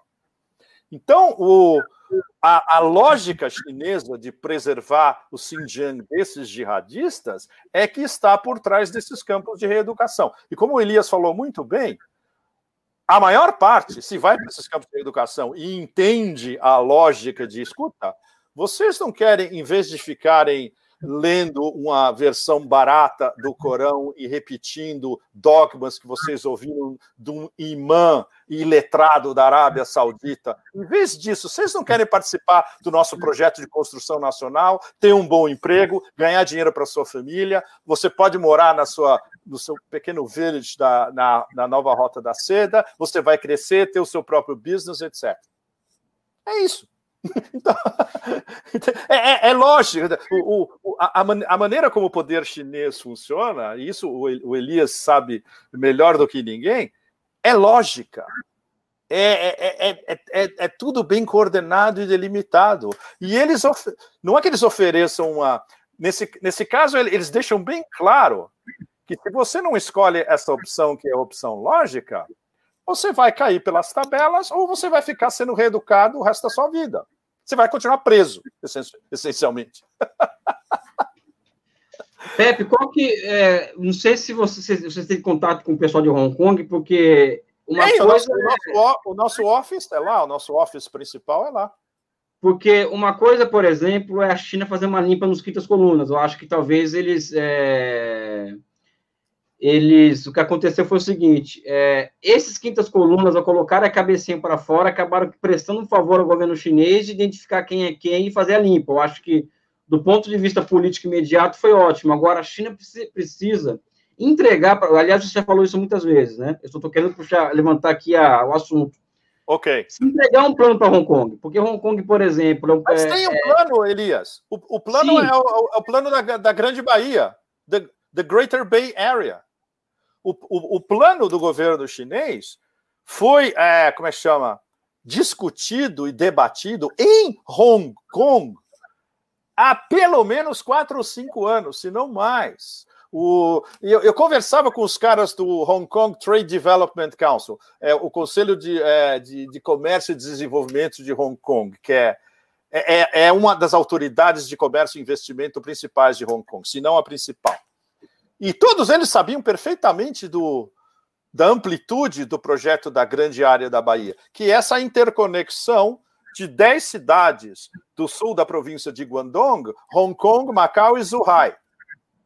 E isso é o grande polo de desenvolvimento, investimento, marketing, finança, mídia, etc., do sul da China.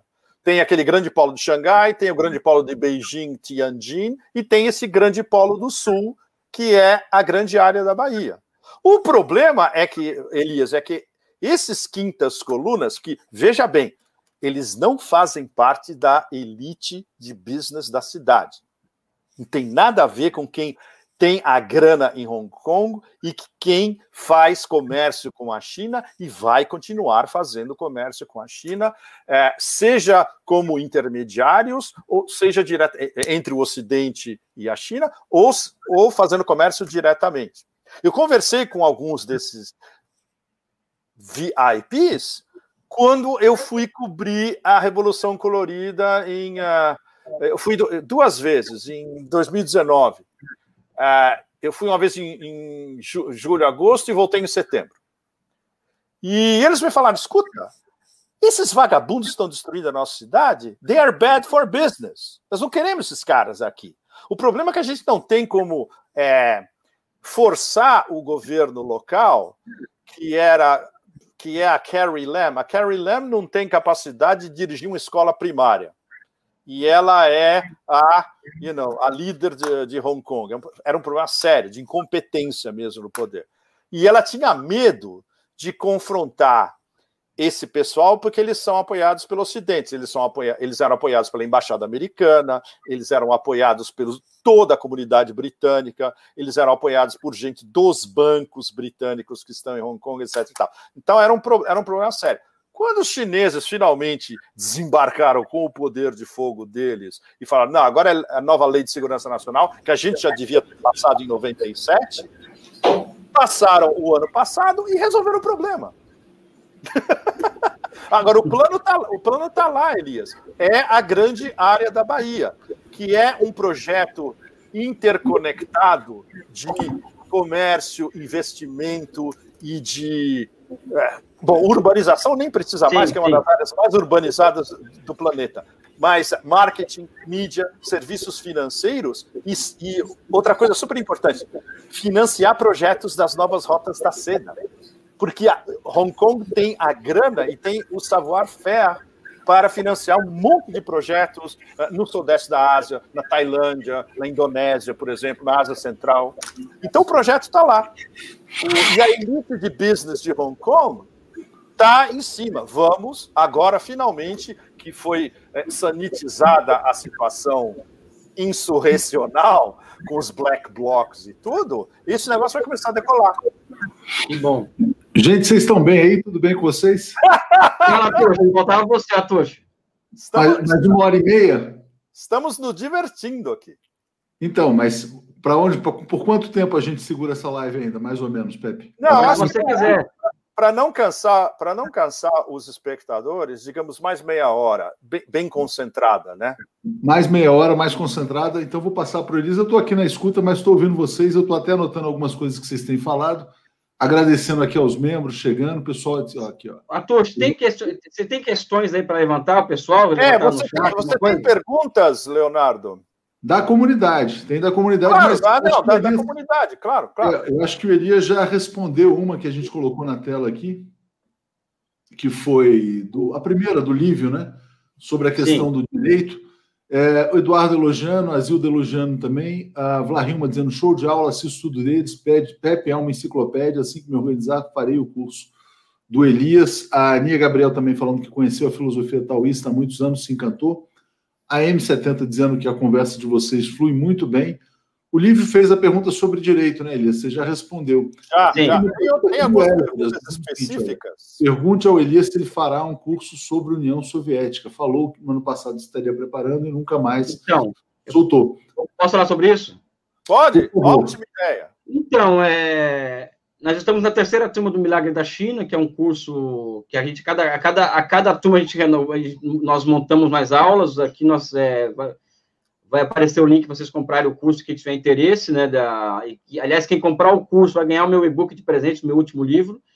Agora, eu e o Paulo Gala, nós, nós estamos pensando, Atush, é, em, em abril, nós gravarmos, gravarmos umas 30 aulas só sobre União Soviética, tá? Eu queria até convocar o Pepe Escobar, se ele quiser fazer uma Ah, mas conversa com o maior prazer. Ah, eu adoraria falar. Então, vai ter esse curso da já, já tem esse curso da China, está à disposição para vocês comprarem. Agora, o desafio intelectual meu e do, e do, e do Paulo Galo é montar um curso em abril ou maio sobre só sobre a União Soviética, né? Então, Aproveitando- podem aguardar, podem Aproveitando, aguardar que vai chegar. aproveitando, Elias, porque hoje no Bom Dia teve uma lembrança muito interessante. 5 de março foi 1953, foi o dia da morte de Stalin. Né? Então hoje Sim. ah, é um dia importante na história. Muitas pessoas falaram. E aí, evidentemente, sempre que se abre essa- esse debate stalinista ou não, enfim, as pessoas começam a discutir o papel dele na história. Né? É, eu queria que você falasse um pouquinho sobre isso. Se você puder fazer um rápido comentário sobre o papel de Stalin. A gente também está chegando em num momento importante, que são, se eu não me engano, 30 anos do fim da União Soviética, nesse ano. Ah, e para o Pepe, embora essa aula sobre- seja sobre China, né, é muito importante que o Pepe fale um pouco também sobre a tentativa de guerra híbrida contra o Putin, né, esse caso Navalny, o circo Navalny. Né, seria interessante que o Pepe desse uma palavrinha. Ah, aí fudeu. Agora vou ter que ter três horas a mais. Beleza, então mais uma hora meia. Mas deixa, deixa o Elias falar sobre Stalin, por conta Sim. da data, e aí fala sobre o circo navalniano. Fala, fala Elias. Eu acho que o primeiro é observar o- a figura no tempo histórico dele, ou seja, hoje é muito, hoje é muito comum as pessoas julgarem as figuras históricas a partir de parâmetros do, do nosso próprio tempo, que é muito complicado. Então eu cito o Stalin, primeiro que ele foi um grande revolucionário, primeira, a primeira, a primeira opinião que eu tenho é essa, né? Um grande revolucionário, um grande revolucionário georgiano, isso significa que para quem não sabe, o direito romano não chegou na Geórgia, então, na Geórgia, se a pessoa roubava, cortava a mão, ou se matava, matava a família inteira dele. Em grande medida, o Stalin ele, é- ele é um filho daquela formação social típica da, do sul da Rússia, do final do século XIX, ou seja, o Stalin Normal. carrega aqueles valores com ele, isso é perfeitamente normal. Agora, é uma figura central, central, é, na derrota da maior máquina de guerra da história, que foi a- o exército alemão, né? ou seja, o Stalin foi a figura central daquele movimento. É, por que, que eu estou dizendo isso? Porque o Stalin ele encarnou um Estado, ele era o chefe de um Estado, vamos dizer assim, herdeiro do czarismo. E é evidente que as pessoas o viam como czar, iam para o campo de batalha pelo país e por Stalin, ou seja, essa é a grande questão. Agora, a grande questão é que você nós vamos olhar, vamos olhar o final da União Soviética, fazer uma análise sobre o fim da União Soviética, a gente pode até fazer uma live sobre isso. Eu acredito que muitos dos, das sementes, dos problemas do final do que, que, do, do, dos problemas que levaram a União Soviética ao seu fim, já, já tinham nascido ali na época do Stalin, ou seja, agora a grande questão, Atushi e, e Pepe, é que o Stalin, diferentemente do Mao Tse Tung, o que veio depois de Stalin foi- só foi coisa ruim, ou seja, é Khrushchev, é Brezhnev, é enquanto que depois, depois de Mao Tse Tung veio Deng Deng Xiaoping, Jiang Zemin, ou seja, a União Soviética criou quadros revolucionários muito menos capazes do que os chineses. Agora, eles passaram por uma, por uma guerra que de 27 milhões de mortos, e isso causou uma brecha geracional muito grande para aquela realidade, né? Isso não é qualquer coisa, né? E, por fim, eu coloco, sempre faço uma comparação com a União Soviética, quando falo do Brasil. Aqui no Brasil, Pepe, o Lula, ele pegou um Brasil em que o povo estava literalmente na merda Uhum. final do governo Fernando Henrique e tal. E o Lula passou a dar uma condição para o povo melhor. O Eduardo Costa Pinto fala que o povo passou a respirar, ou seja, a merda passou a estar aqui, no governo Lula. Então as pessoas passaram a ter direitos, até o Lula, essa questão de, de pobre poder fazer curso universitário, negro se formar, virar doutor, é, nordestino pegar avião. Aqui no Brasil o preconceito contra o nordestino é muito grande. E a classe média, os, os ricos, acreditam que o aeroporto é um lugar de fala deles, né, um lugar deles, ou seja, os pobres passaram a ter acesso a bens e serviços que antes eram exclusivos do, dos ricos. Isso gerou uma reação absurda que levou ao golpe contra Dilma Rousseff, ou seja, o Lula ele mexeu placas tectônicas, tectônicas no Brasil que nem ele talvez saiba, né? Quem diz isso, diz é o próprio Eduardo Costa Pinto, o Dudu, né? Sempre fala isso, o Lula talvez não tenha ideia do, do, do como ele mexeu nas estruturas. E olha que o Lula não mexeu nem um pouco nos interesses dos ricos, uhum. né? E aconteceu isso que ele foi posto à cadeia. O Stalin, ele foi chefe de um Estado que, que, que se colocava diante do mundo como um Estado que, que espelhava um futuro de superação do capitalismo. Ou seja, é, é, o Stalin, evidente que a União Soviética ela foi, ela foi a vítima preferencial de todos os países ocidentais. O Stalin foi o chefe de Estado em um momento da história muito crucial para a União Soviética, né? Em que ela era ameaçada por Deus e o mundo, né? Ou seja, você imagine quantos agentes ocidentais operavam na União Soviética na década de 30, né? Contra aquela ordem, né? Então, uhum. Stalin foi a solução histórica para os problemas historicamente colocados para a Rússia soviética, né? Eu penso dessa forma. Eu acho que vale um debate, abrir um debate sobre essa figura histórica. Agora, eu queria passar para o Pepe com esse comentário aqui do Lázaro, dizendo o seguinte: ó, live sobre a China, tudo bem, mas faz tempo que acompanho ambos. Estou curiosíssimo para saber sobre a Rússia atual.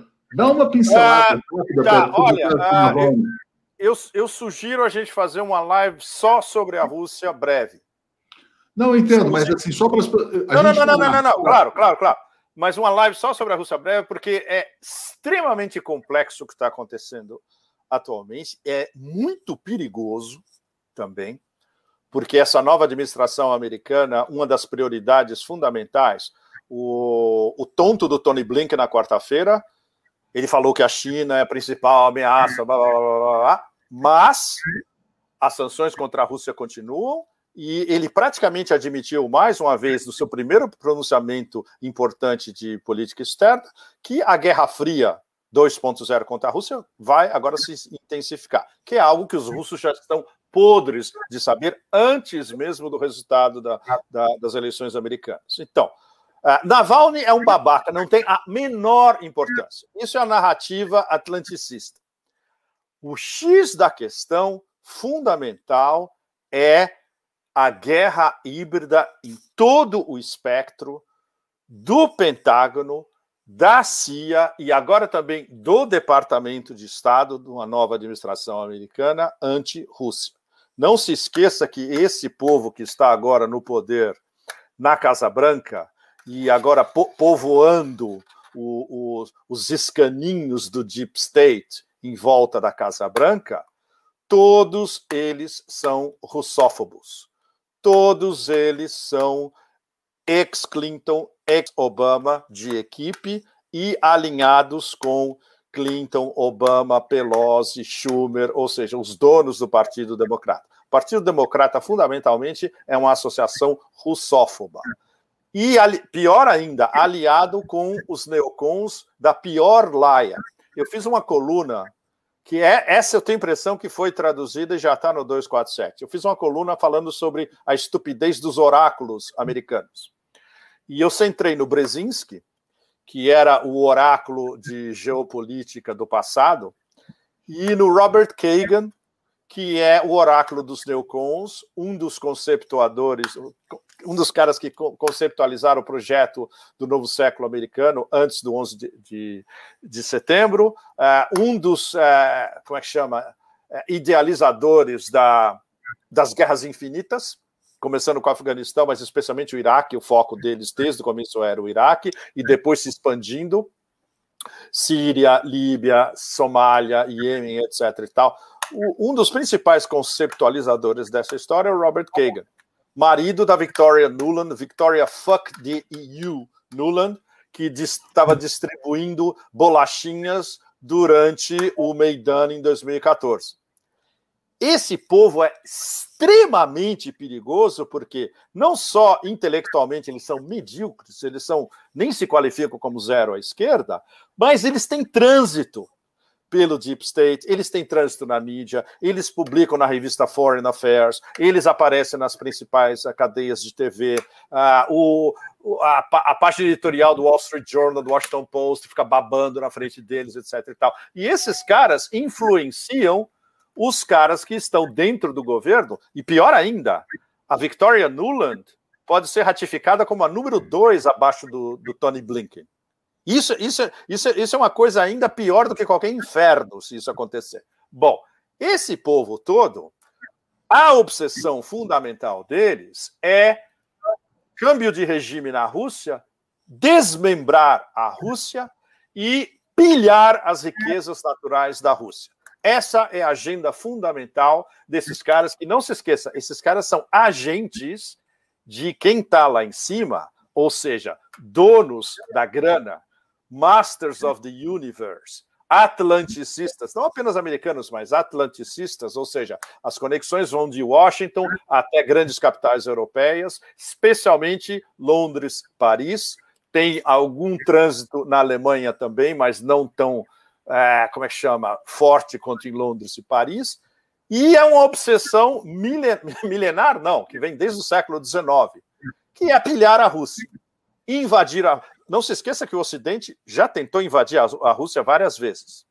E vocês sabem o que aconteceu.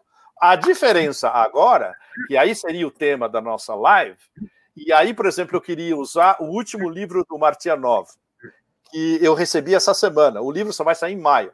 Eu estou lendo no momento, o livro é um negócio absolutamente brilhante.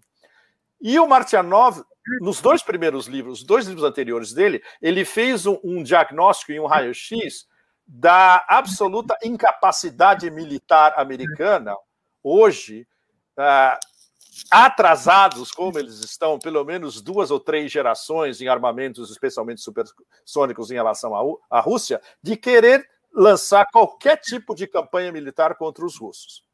Isso não só os russos sabem, como os melhores analistas americanos do Pentágono, mas os caras que não aparecem em mídia, também sabem porque eles já fizeram gaming, eles já analisaram o poder de fogo do Kinzhal, do Zircon, das armas supersônicas russas, etc. E, tal.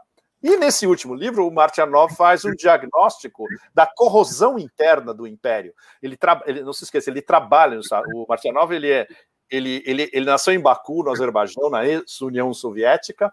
Uh, e isso é engraçado, né, Elias?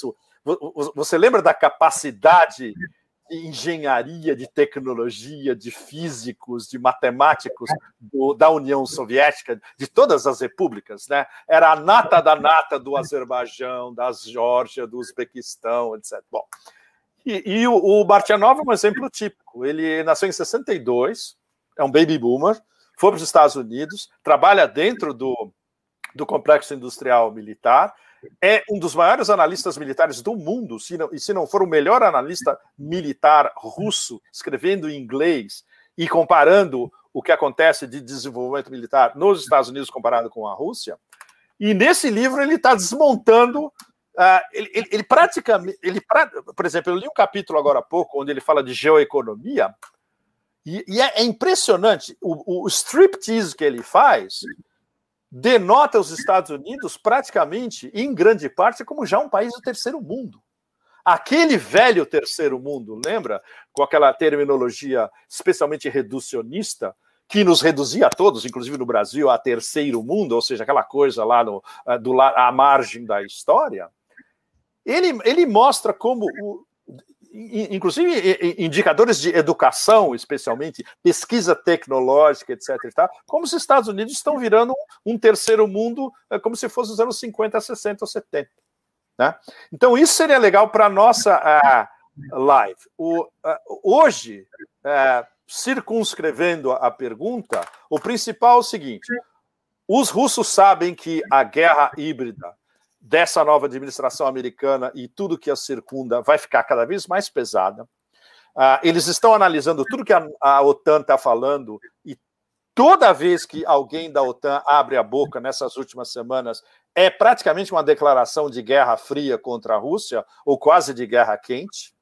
Uh, eles vão intensificar operações, eles vão intensificar tropas no Iraque. A OTAN vai mandar 4 mil tropas novas para o Iraque. E eles vão meter o bedelho na Síria, como já meteram com esse bombardeio, bombardeiro absolutamente fajuto da semana passada. E, principal, a Ucrânia.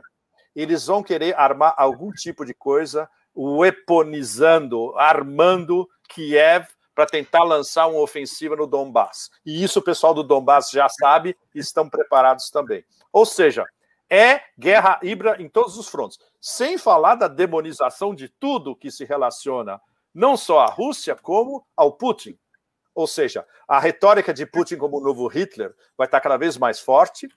E o, isso chegou ao ponto onde os russos, que têm como a gente sabe, a melhor diplomacia do mundo e o melhor sistema diplomático do planeta, tanto assim que eles são intermediários e interlocutores de todo mundo, eles conversam com todo mundo e ao mesmo tempo.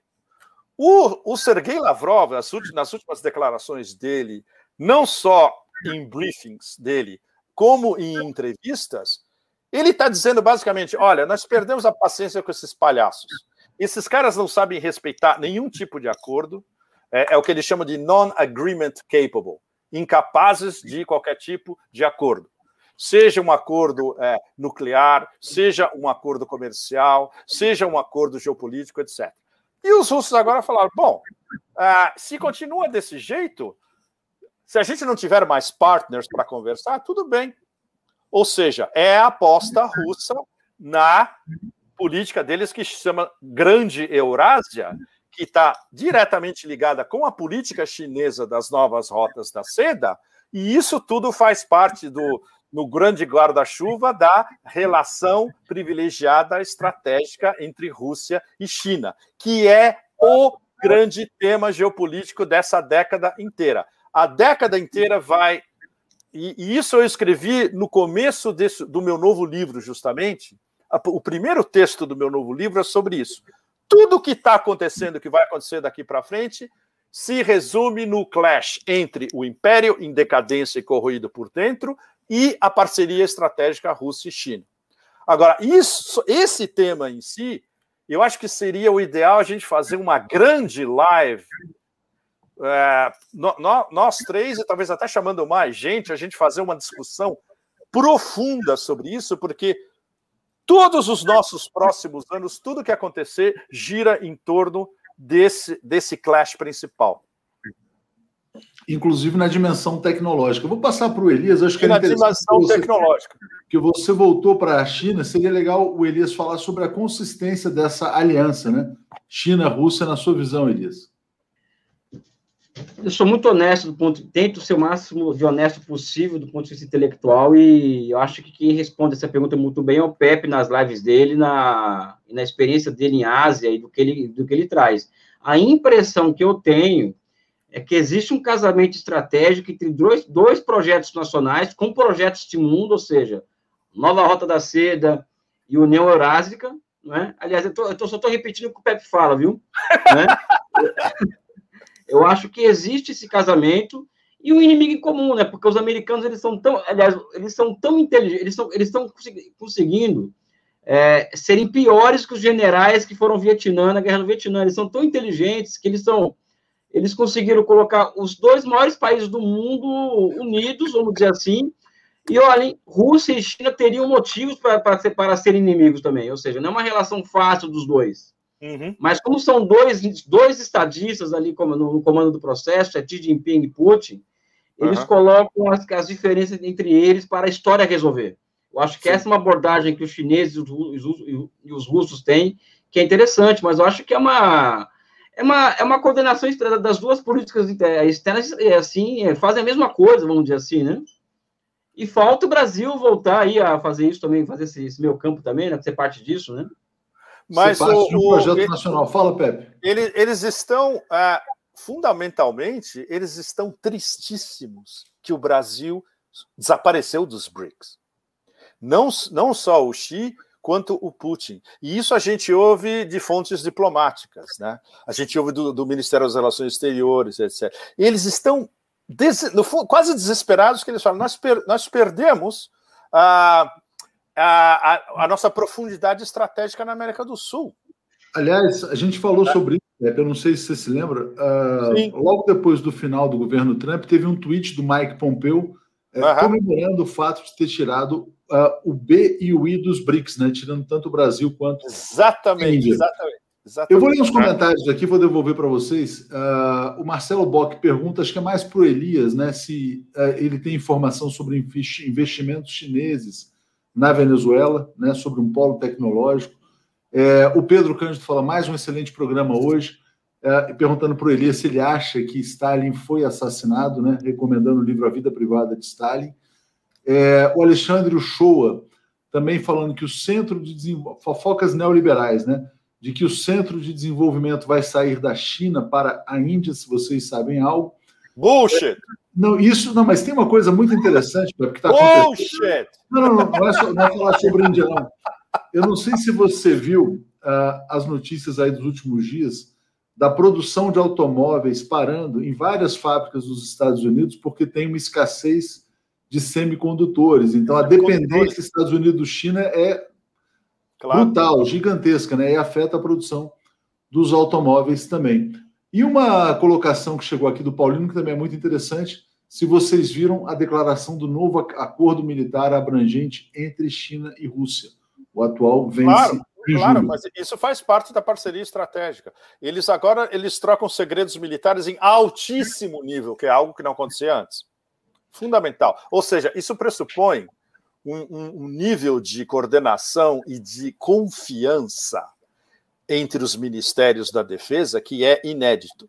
Ou, ou seja, o, o Elias está certíssimo em dizer que a parceria é, ela não é equânime, ela é, ela é complicada. Isso, toda vez que eu vou a Moscou, eu escuto de, de, de, de, de, de lados diversos, por exemplo, de, de think tanks que não concordam entre si e falam: é, o problema da parceria é que eles têm aquele poder de fogo financeiro gigantesco.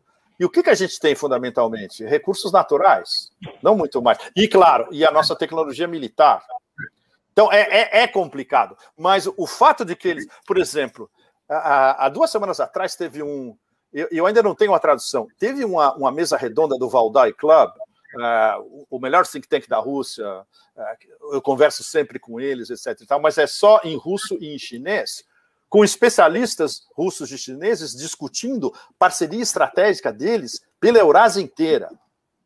Isso é um negócio que você não vê em lugar nenhum, sabe? Discutido no mais alto nível, entende? Ou, ou seja, é um negócio que vem rolando de anos. Eu, eu lembro, por exemplo, alguns anos atrás, no, no Fórum Econômico de St. Petersburg, tinham as mesas redondas.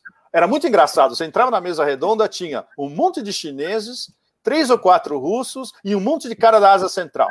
O único ocidental era eu, com, com fone de ouvido para tradução. E os caras já estavam discutindo tudo isso que agora é discutido abertamente no mais alto nível, entende? É ou seja, é um processo que vem rolando há anos, como durante os meetings dos BRICS, começando quando o presidente Lula ainda ainda estava no poder, quando eles começaram a discutir, ah, mecanismos a gente pode começar a organizar para contornar o dólar? Pepe, a, a, gente vai falar um pouquinho sobre o Lula. Eu sei que o tempo está tá esticando muito, mas deixa eu só falar aqui do desse Diga. chat aqui do Carlos Emílio, uh, pedindo que depois vocês façam uma live falando sobre vida cultural chinesa contemporânea, arte, poesia, literatura, arquitetura e relacionar isso com a ascensão a gente vai fazer uma live sobre a vida underground na China, e o, e o Pepe. Uh, eu, vou, eu, vou, eu, vou, falar dos nightclubs. Legal. Mas, Elias, uh, fala alguma coisa sobre a questão também da, de investimentos na Venezuela. Acho que pode ser interessante, não sei se tem informação legal. sobre isso. Bem legal. Então, a questão é que tudo parou por causa da pandemia, né? E a Venezuela, ao que tudo indica, foi um caso de sucesso no enfrentamento da pandemia. Morreu muito pouca, muito pouca gente, e agora o que o nível da parceria dele está a China entregar vacina para a Venezuela. A Venezuela está entre os 57 países, é, vamos dizer assim, com os quais a China está doando vacinas, né?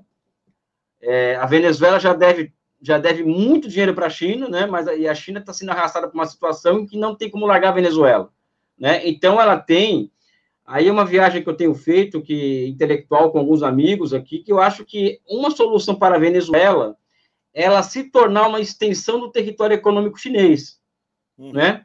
E os chineses, assim, é, os think tanks chineses têm tocado muito nesse ponto de da Venezuela se transformar em uma em uma área de um centro de, centro de, inovação tecnológica aqui na América do Sul. Não andou é, com a pandemia. Isso, Deverá isso vale uma live interessantíssima. Isso vale uma live sensacional. É. Seria um tema muito polêmico, né, uh, Elias?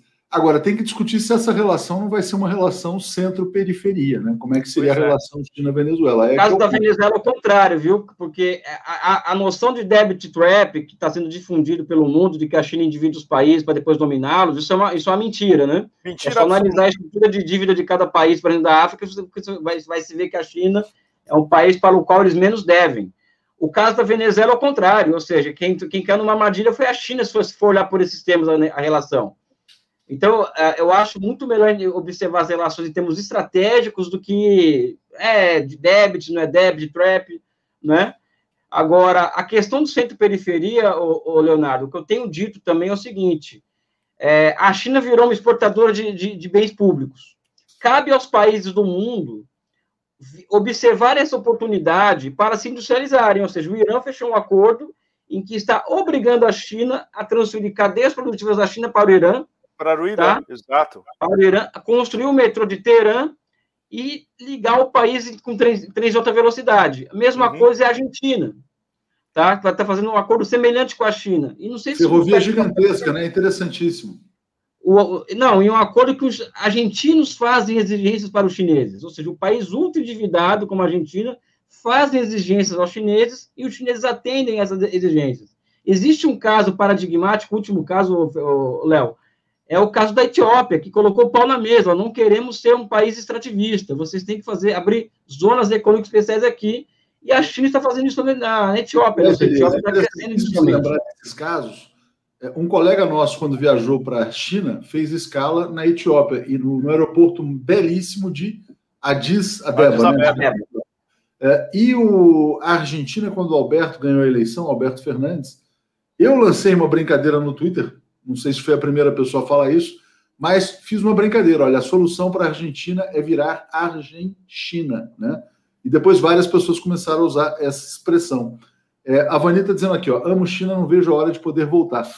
Pepe, você falou dessa questão dos BRICS, quer dizer que eles se ressentem muito da falta do Brasil, e o Brasil vai entrar num momento crucial, que é o julgamento dos direitos políticos do ex-presidente Lula. Bom, apareceram várias gravações novas, né, áudios, inclusive, aí dos procuradores de Curitiba, que desmoralizam todo o processo judicial contra o Lula. Né? E esses áudios, você evidencia a participação dos Estados Unidos, tudo aquilo que todo mundo já sabe, mas também participação de ministros do Supremo, etc. e tal. Bom, muito do que apareceu agora não apareceu naquele material anterior do Intercept, da chamada Vaza Jato. Claro que não. Eu quero te fazer uma pergunta, porque a gente falou eu sobre isso várias vezes Exatamente. Leonardo, eu disse para você. É isso, eu quero, eu quero é um, lim, é um limited, Era um limited hangout e ficou confirmado que era um limited hangout. Então, mas nem todo mundo que está nos ouvindo aqui sabe o que é o Limited Hangout. Então, só para a gente. Limited Hangout é, quando, é, é, é, um, é, um, termo de inteligência clássico onde você solta, um, você tem uma quantidade de informações X, séria, mas você solta apenas um x menos 1 ou x menos 2, você dá um gostinho e o grosso da informação você jamais vai soltar. Exemplo: uh, você tem tudo, todos os files do Edward Snowden, que foram dados pelo próprio Snowden para Greenwald e depois isso virou propriedade da, do Intercept, que é uh, Pierre Omidyar, essencialmente, que é um empresário que joga dos dois lados. Ele joga entre progressistas e ele joga para neocons também. E tem ligações diretas com o Deep State. O que saiu do material do Snowden? 2% do total. Os 98% vão sair algum dia? Não. Esse é o melhor, esse é o melhor exemplo dos últimos anos. Então, Pepe, vamos traduzir isso então como vazamentos seletivos, é isso, né? Esse é, é, é, é, legal. É, em português, vazamento seletivo é, é bom. É, imagina, eu nunca tinha. Não, não, é a expressão. Que, é, que é comum. Não, I know, mas uh, eu, como vocês sabem, eu vivo em outro universo. Eu vivo no universo da, do, dos dementes. É, limited hangout. A gente... É, mas, olha, vazamento seletivo, sem dúvida. É, e aí, Pepe, tem um ponto, um ponto interessante que é o seguinte. Uh, eu sei que você tem respeito profissional pelo Glenn Greenwald como jornalista. Sem dúvida, não há dúvida. Você já falou aqui como um grande jornalista, mas recentemente ele mesmo é, pediu demissão do Intercept e denunciou o fato de ter sido censurado ali.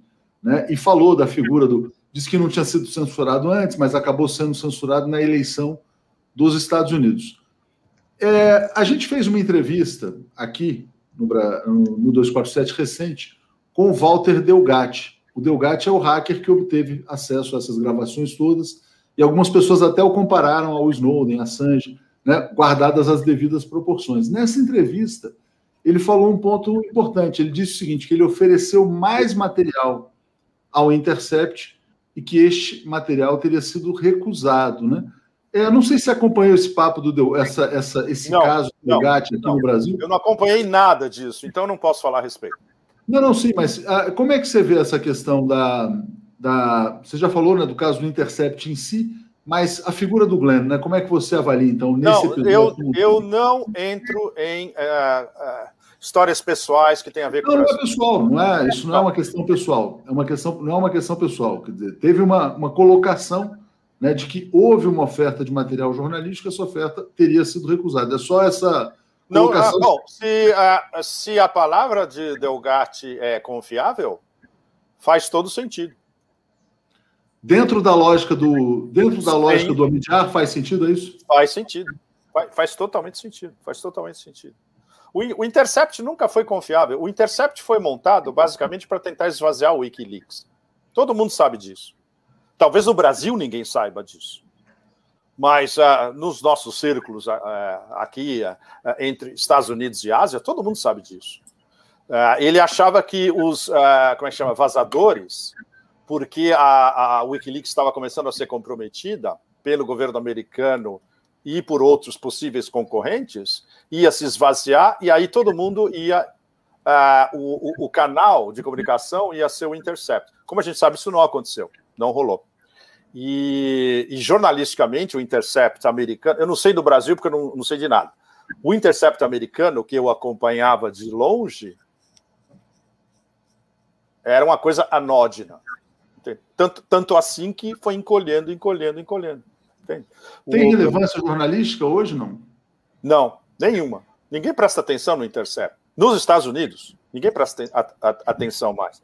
E eu já no vi Brasil... muito, e eu já vi muitos casos do, dos Estados Unidos de, de sites que davam uns pulos gigantesccos, né, de, de influência, de relevância, etc. e tal. Depois de alguns meses ou um ano, desapareciam.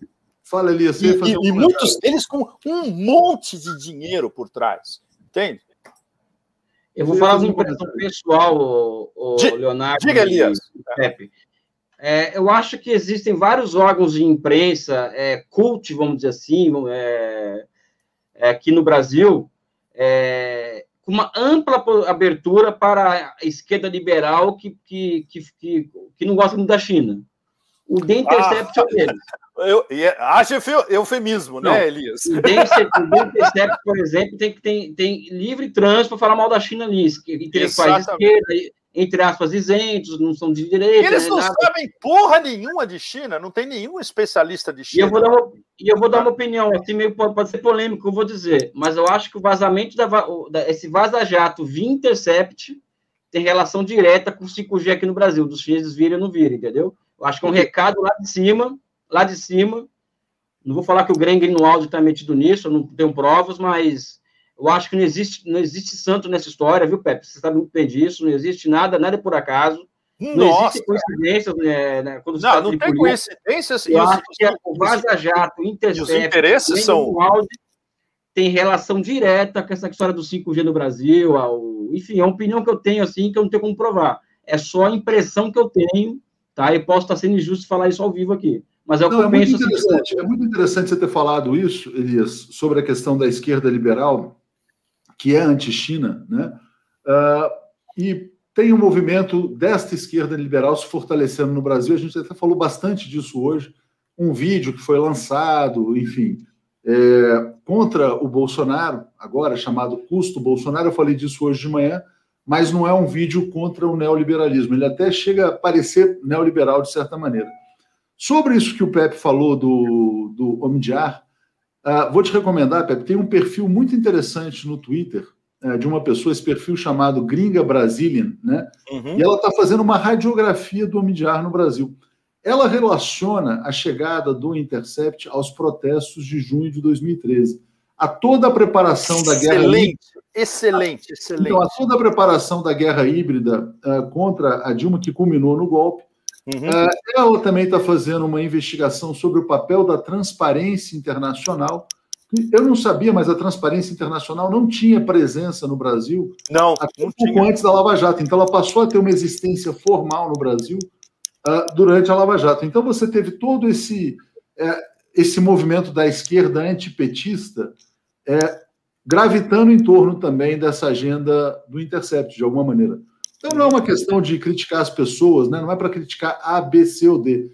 É para discutir não. se neste movimento no, se esse movimento não se insere naquele conceito que você trouxe aqui pela primeira vez, que é a dominação do espectro total. Né? Exato. Você exatamente. domina né, ideologicamente pela direita, pela extrema-direita e também pela esquerda, com a esquerda liberal. Mas é claro, mas a esquerda está completamente infiltrada por neoliberais radicais, por neocons.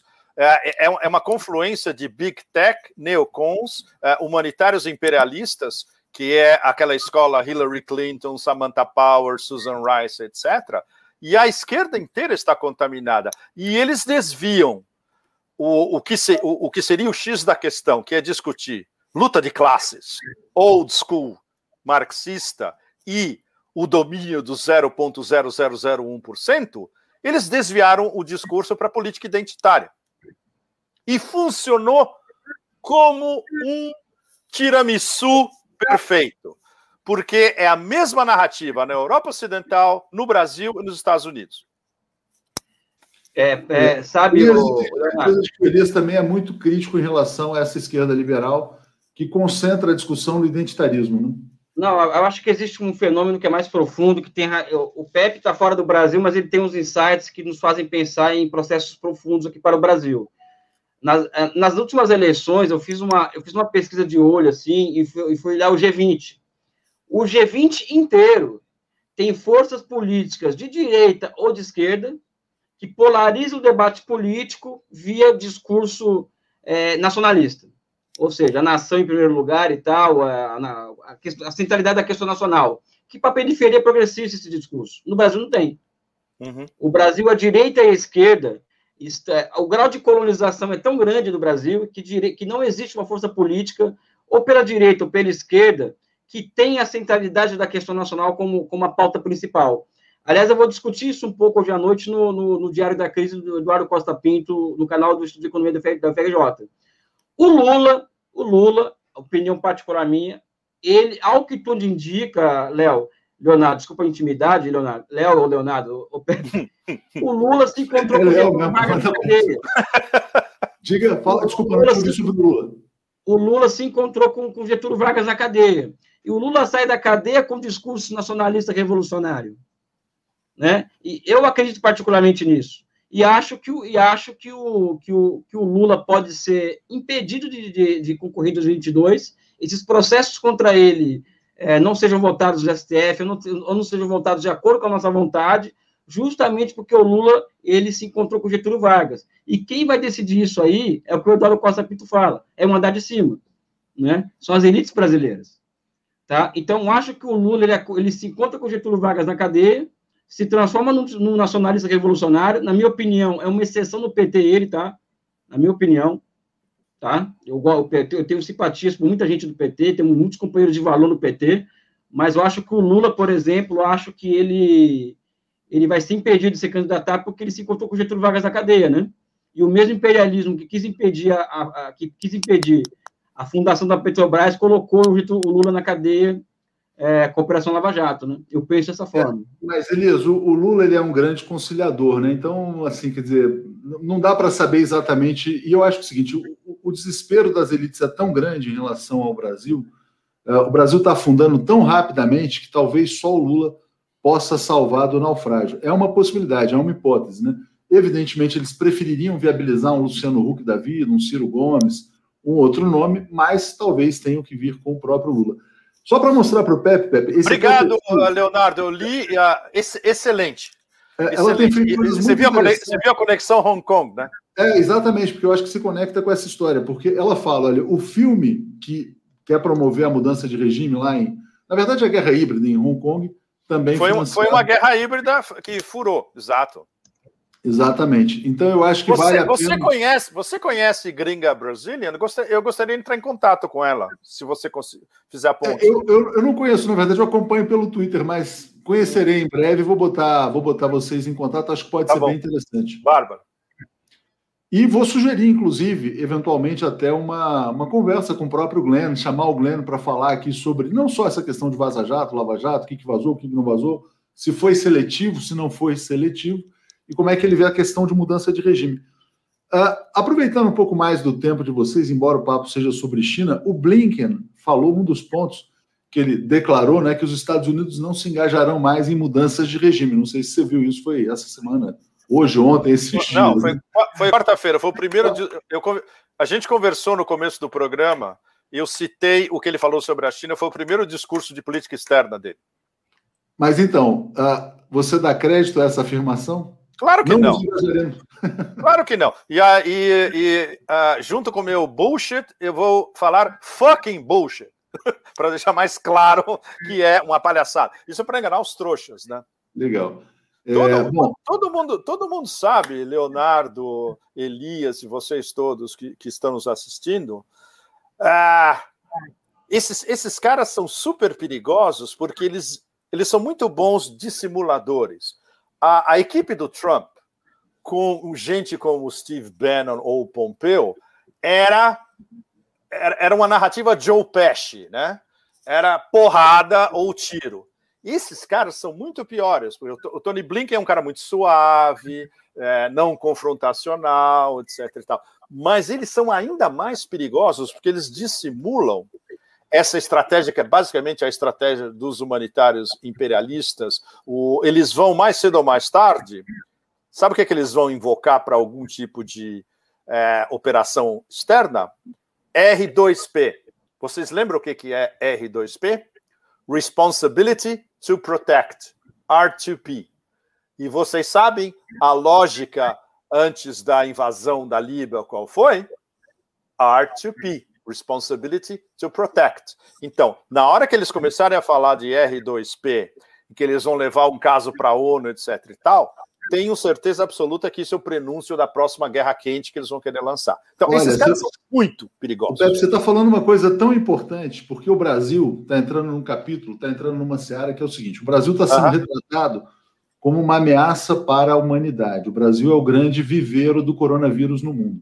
Uhum. Como o Brasil vai se tornar o número um em contágio, em mortes, etc. e tal, uh, o discurso intervencionista vai crescer. Ah, vai é crescer. Preciso, é preciso salvar o Brasil do Bolsonaro. Né? Exatamente. Né? Eu estava querendo, por vias laterais. Foi legal, Leonardo, que você finalmente colocou. É, como é que chama? A relevância de R2P eventualmente sendo aplicada ao Brasil. Sem dúvida nenhuma. Claro, para eles, eles, ainda é uma. É, do, do ponto de vista geoestratégico, não é uma prioridade. As prioridades de política externa desses caras são é, conter a China, guerra fria contra a Rússia e provocações variadas entre Síria e Ucrânia. É por aí. E tem a Venezuela, evidentemente, que o tonto do Tony Blinken é, apoiou Random Guaido como presidente da Venezuela. Mas o Brasil, mais cedo ou mais tarde, por causa do, da situação Covid-19, vai entrar no radar deles do ponto de vista de R2P. Sem dúvida. Elias, antes da gente caminhar para o fim, para você fazer, porque você ia comentar sobre essa questão também. Ah, só, ia, só que fazendo uma pequena discordância com você, quando você fala assim, ah, Lula encontrou Getúlio Vargas na cadeia. Eu acho que o Lula já tinha encontrado Getúlio Vargas antes de ser preso. Né? uh, ele pode ter acentuado, vamos dizer assim, esse lado soberanista, né? tido uma, perce uma percepção mais clara em relação ao jogo geopolítico do que tinha. Mas ele não, ele não era, ele não chegou à presidência de forma não nacionalista, né? Acho que aí é uma questão de gradação, mas se você quiser uh, pontuar algo não, não, isso... eu não discordo, não, acho que não é discordância, não. É, mas o, uma coisa que eu, é, que eu queria trazer para vocês aqui, eu acho que ele pode ter se encontrado antes, tá, mas se encontrou com o Getúlio em algum momento e se, se transformou no cara, deu um, deu um salto de qualidade. É que no caso brasileiro, Pepe, é, eu, vou, eu vou falar um negócio aqui que pode. Acho que o, Léo, o Leonardo não vai concordar. Aliás, vai concordar porque ele, ele, ele é um cara que acompanha dados os 600 caras mais ricos do Brasil estão fechados com o Bolsonaro. Ou seja, Mas esse Bolsonaro... é o X da questão. Follow the money. É, pois é. Ou seja, é o, é o X é, da questão. Seja, ah. eu, não, eu, não, acho que uma operação tão fácil no Brasil. No ah. Brasil, por quê?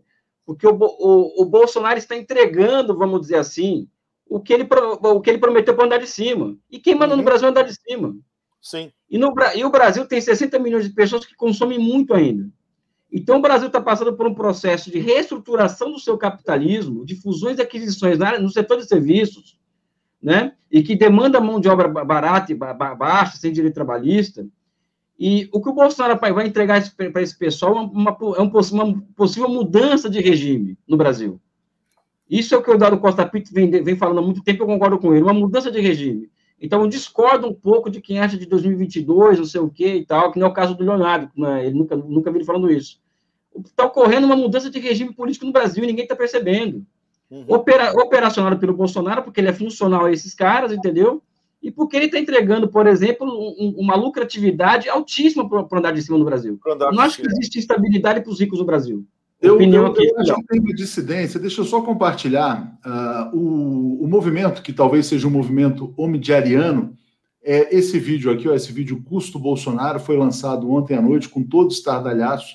Né? E aí é um, é um vídeo dirigido às elites, ou pelo menos à classe média alta, dizendo: olha, suas ações na Petrobras estão caindo, por favor, né, abandone o Bolsonaro. Eu achei que é um, a meu ver, é um vídeo com clara linguagem neoliberal que uhum. tenta seduzir um público um pouco mais à esquerda, né? Então entra na, na, lógica do que o Pepe fala como dominação do espectro total. Eu acho que é um setor aí do capital brasileiro, do capital financeiro, que está se distanciando do Bolsonaro, que seria talvez, vamos dizer assim, aquele lado mais, entre aspas, globalista, né? Que quer abraçar o Green New Deal, que quer abraçar essa agenda verde, coisas que o Bolsonaro não abraça, porque tem lá o ministro Ricardo Salles, que é o ministro da devastação, são negacionistas da questão ambiental e o que eu vejo, assim, quer dizer, como uma coisa de muito risco para o Brasil, Pepe, só para concluir esse Diga, ponto, sim, sim, sim. É, eu acho que é uma questão assim, quer dizer, quando o Elias me falou, olha, ah, talvez seja interessante para a Venezuela ser uma extensão uh, territorial da China, praticamente, assim como a Argentina, ainda que tenha um, um certo grau de soberania. Né? Uh, eu acho que o Brasil é um país tão rico, né, tão atraente, tão desejado pelas potências, que corre o risco de ser, na verdade, o alvo da grande cobiça dessa grande guerra uhum. uh, Estados Unidos versus China-Rússia. Por quê? Porque o Brasil é riquíssimo em recursos naturais, ele não tem capacidade de defesa. É aquele filé que não tem um guarda na porta. É, é a, vamos dizer assim, a menina mais bonita da festa, mas não tem um irmão mais velho, mais ou menos. é mais ou menos isso que está acontecendo. É uma situação muito perigosa. Queria só deixar essa, essa preocupação aqui no ar. Gostei, gostei muito, Leonardo. Tem. Eu queria que algum de vocês ou alguém fizesse um texto em profundidade sobre isso. E eu, eu disseminaria pelas minhas redes, em inglês. Faz você, Pepe. Gostei, gostei muito, gostei muito dessa, dessa mini análise. Gostei muito. Vamos refletir tá mais aí. sobre isso, porque o Brasil está é. inserido nessa disputa, né? Sim, Objetivamente. Claro. O Brasil é um país periférico, sem capacidade de defesa, Sim. sem capacidade militar, com as grandes riquezas minerais, água, etc. e tal. E aí, quer dizer, como é que ele se defende ah, numa guerra tão intensa, nessa né? Guerra Fria 2.0? Ela é quentíssima, como você fala com frequência. Então... O, mas o, o, o, o follow the money é fundamental, Leonardo e Elias. Uh, uma pergunta para vocês dois. Qual é o poder de fogo financeiro dessa ala do andar de cima no Brasil que está diretamente ligada ao novo Green Deal e ao Great Reset? Eu acho, Pepe, que é gigantesca. Na verdade é o seguinte: o Bolsonaro está se tornando uma figura uh, ruim para os negócios, de certa maneira. Ele foi bom uh, para um determinado segmento, no começo, ali, reformas, reformas, reformas, é, barateamento do custo do trabalho. Agora, o mercado brasileiro encolheu muito. O Brasil era um mercado de 4 milhões de automóveis e virou um mercado de 2 milhões de automóveis. Isso em 10 anos. Né? Isso faz diferença. Isso faz diferença em todos os segmentos. Então, como mercado, o Brasil se tornou menos importante. Né? A imagem internacional, essa elite que é um pouquinho globalizada, também está devastada, está destruída. Né? E, ao mesmo tempo, é, você tem setores que estão indo muito bem. O agronegócio é, é o grande exemplo disso. Então, você, eu acho que eu veria hoje uma grande divisão entre o setor agroexportador e os outros que seriam mais, uh, como é que eu diria, é, cosmopolitas assim do capitalismo brasileiro. Né? Eu acho que essa é a grande divisão. Mas, uh, então, eu acho que tem uma divisão no mundo do capital, né? e o Lula pode ser um fator aí de agregação, mas eles também podem tentar outros nomes, né? podem tentar lançar uma mulher para presidente, a Luísa Trajano, que a gente fala com frequência, que é uma empresária. Tem muitas coisas sendo discutidas aí no seio da alta burguesia brasileira, creio eu, né? mas ainda não está muito claro. Além da própria solução militar, né? além Sim. da própria solução que é aprofundar com os militares. Que aí uh, é uma discussão, por exemplo, um cara que foi para o Conselho da República é o Paulo Scaff, que é o presidente da Fiesp. Da Fiesp. Que é muito conectado com os generais. Então, tem muita. Eu acho que assim, tem muita coisa que a gente ainda não está enxergando com clareza. Mas passo para ele. O, Paulo, um... Scaff, o Paulo Scaff, ele dita políticas? Ele escreve políticas? Ele não dita, mas ele é o presidente da Federação das Indústrias de São Paulo. Ainda tem Ou seja, na prática, na prática, sim, né? É, ainda tem alguma importância. Hum. Fala, Elias eu acho que é dar uma olhada no balanço das grandes empresas e grandes bancos nos últimos anos no Brasil que vai ser uma resposta disso daí. Hum. Ou seja, o Bolsonaro está sendo ótimo para, as grandes, para, os, para os negócios no Brasil. Na minha opinião, desculpa, Léo, é uma, uma discordância fraternal. A Ford foi embora, a GM foi embora, ele está mudando a política de preços da Petrobras, uh, ele está. Uh, não está mudando, Léo. Aumentou de novo essa semana a gasolina. Não, mas tudo bem, mas está sinalizando. Né? Enfim, esse vídeo que circulou ontem é um vídeo em defesa dos acionistas da Petrobras. Esse modelo, esse modelo, Elias, ele é insustentável. Né? Acho que nisso, nisso aqui todo mundo vai concordar. Esse neoliberalismo exacerbado, ele vai levar o Brasil à explosão social. Né? Então, assim. tem, tem setores que estão pensando isso aqui. Ó, isso aqui não é, isso aqui não dá para segurar. Né? Isso aqui não pode virar uma grande né, uh, senzala, né? Não faz sentido. Então, é, algum é, grau de o Brasil caminha por uma, para um cotovelo de história assim que é terrível. Eu acho que você tem completa razão disso. Mas eu não vejo grande capital no Brasil com pensamento de médio prazo, porque aí veria, seria elite de fato, porque elite tem visão de futuro, de estratégia. O que nós temos no Brasil são, são ricos, né? E são ricos que, que pensam no curto prazo, eles querem ganho no curto prazo. Né? O porta-voz do Brasil é o Fernando Henrique Cardoso. Fernando Henrique Cardoso, hoje, pela primeira vez, disse que se arrepende de não ter votado no Fernando Haddad. Né? Tem um significado isso. Qual é a extensão desse arrependimento? A gente tem que esperar para ver. Mas, assim, a imagem do Brasil está muito queimada. O Brasil está muito mal na foto. Esse vídeo, esse vídeo é importante que o Pepe assista também, vocês. Você manda para mim? É um relançamento ah. da ponte para o futuro com uma roupagem mais social. Uhum. Pelo menos é o que me parece. Né? Vamos ver se muda, se muda ao longo do tempo. Mas eu acho o seguinte: vocês estão aqui há duas horas e meia, eu acho que o Elias precisa falar do curso. Fala aí, Elias. Pessoal, primeiro que eu é, agradecer o Leonardo pelo espaço, agradecer o Pepe pelo. Rola uma química entre o Pepe, assim, que é meio. O que meio inexplicável, uma química no sentido de uma pessoa que a gente, que a gente gosta, que a gente gosta de graça, e eu quero encontrar o Pepe na China, em Hong Kong, fazer essa viagem com ele, né? E é, então, estamos na terceira turma do Milagre da China, vai colocar o link aí, eu acho que tem um link da, que o Léo ali montou aí, junto com o Paulo. É, é, a terceira turma vai, vai ter aula sobre Vietnã, sobre Laos, que são duas experiências de socialismo de mercado que estão dando certo na Ásia. Vai ter aula de Hong Kong, Keynes na China, vai ter aula, aula sobre o processo de desenvolvimento, aulas históricas, são mais de, são mais de, são cerca de, de horas, 25 horas de, de curso sobre a China que vocês vão ter acesso. Né? E o curso está sendo um certo sucesso, está dando, tá dando muito certo, tá aí o link aí para vocês darem uma olhada.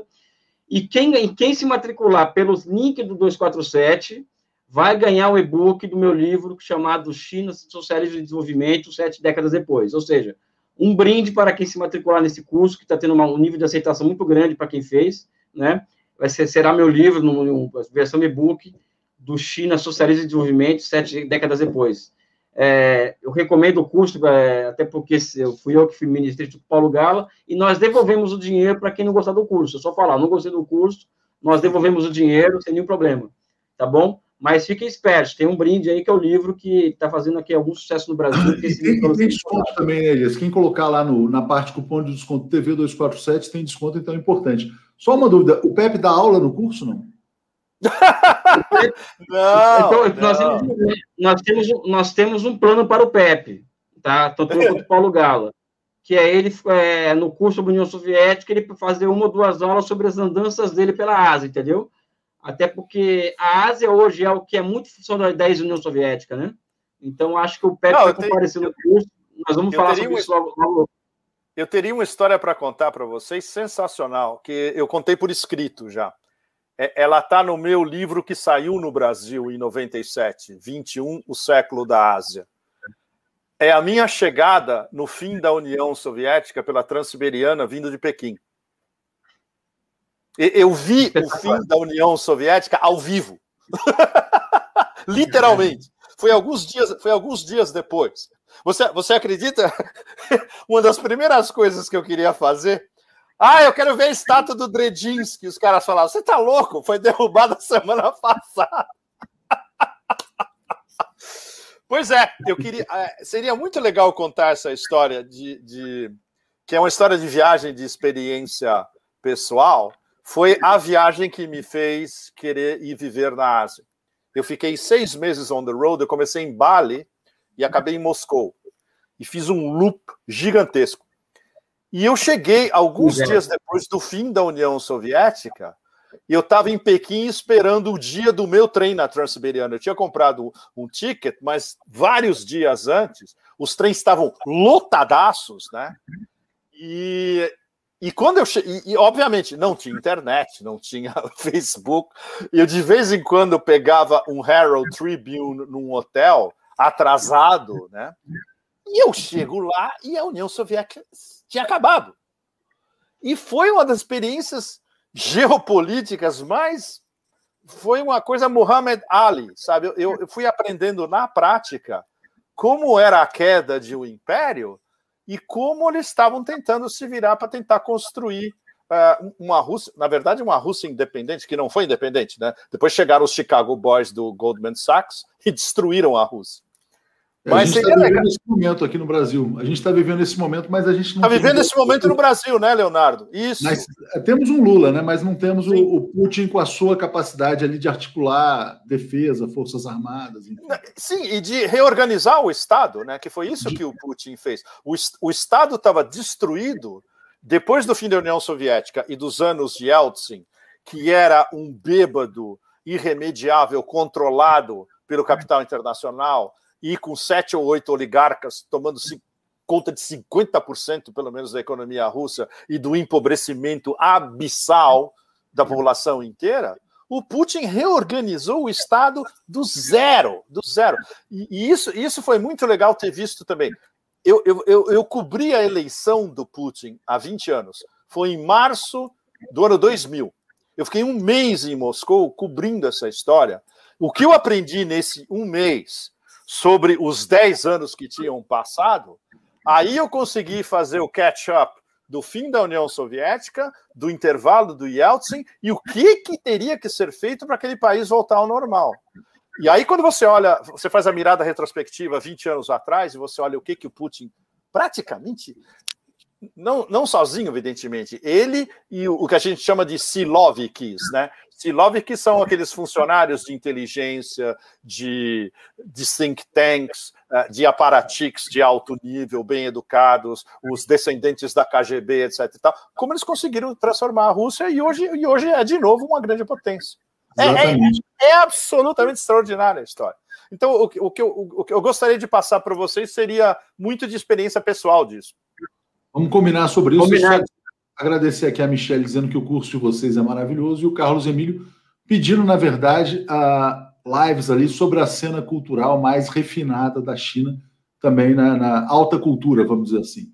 Uh, vou passar para vocês, então, darem uma palavra final, né? duas horas e meia aqui, acho que a gente está batendo aqui. Vamos lá. Uh, Elias, você e depois o Pepe, para a gente fechar. Agradecer ao Leonardo pelo espaço, convidar as pessoas para fazer o curso Milagre da China e ganhar um brinde com é o meu livro. É, agradecer a presença do Pepe, que é uma figura que eu posso falar que eu amo, que eu tenho no meu coração, que eu quero encontrar um dia e fazer essa viagem e fazer um programa ao vivo. Nós dois ao vivo, de algum beco de Hong Kong, Pequim Xangai. Não, nós, próprio... nós, vamos falar direto das rotas da seda, Elias. Sim, pode ser em Beirute, ou seja, vai ser, vai ser algum lugar que nós nos encontraremos, porque para mim você já é parte da minha família, né? Da, da, da, eu, minha companheira, meu filho, minha enteada, e você também é parte da família. E, Léo, obrigado pelo espaço, Legal. cara. Muito obrigado mesmo por esse espaço progressista que faz bem ao Brasil. Obrigado, Elias. É, vamos criar o um programa nas rotas da seda. Fala, Pepe. Ah, mas claro, claro. Bom, é, pois é, o, o, livro que eu deveria ter escrito é, não foi escrito por causa do Covid, né? Porque todas as viagens que eu tinha programado para 2020 foram completamente destruídas. Tinha Ásia Central de novo, Afeganistão, Xinjiang, Mongólia. Eu vou tentar fazer isso, se possível, no segundo semestre desse ano. Aí, quem sabe, o livro possa sair em 2022, né? Uh, foi muito legal essa conversa. Eu acho que isso pode abrir um, espaço de discussão euroasiático entre nós aqui. A gente pode chamar mais gente depois para situar em detalhes a dinâmica e, e, e, o sistema desse processo complexíssimo que é a nossa realidade daqui para frente. O, o, o processo simultâneo da queda e da corrosão interna do império com a ascensão dessa aliança estratégica Rússia e China e tudo isso que deriva e as ramificações na Eurásia, na Europa, na América do Sul, Brasil, Argentina, Venezuela e tal. Então, vamos considerar esse programa talvez como o início de uma longa série, né? Pode ser. Um cara muito, muito obrigado a vocês. Cantando aqui, mandando um abraço também. Eu sei que ele está assistindo. Roberto Moraes, engenheiro, especialista na questão tecnológica. Seria fantástico. Obrigado, Pepe. Obrigado, Elias. Obrigado a todos que assistiram aqui. Valeu, Obrigado gente. a vocês todos. Tchau. Um abraço. Força.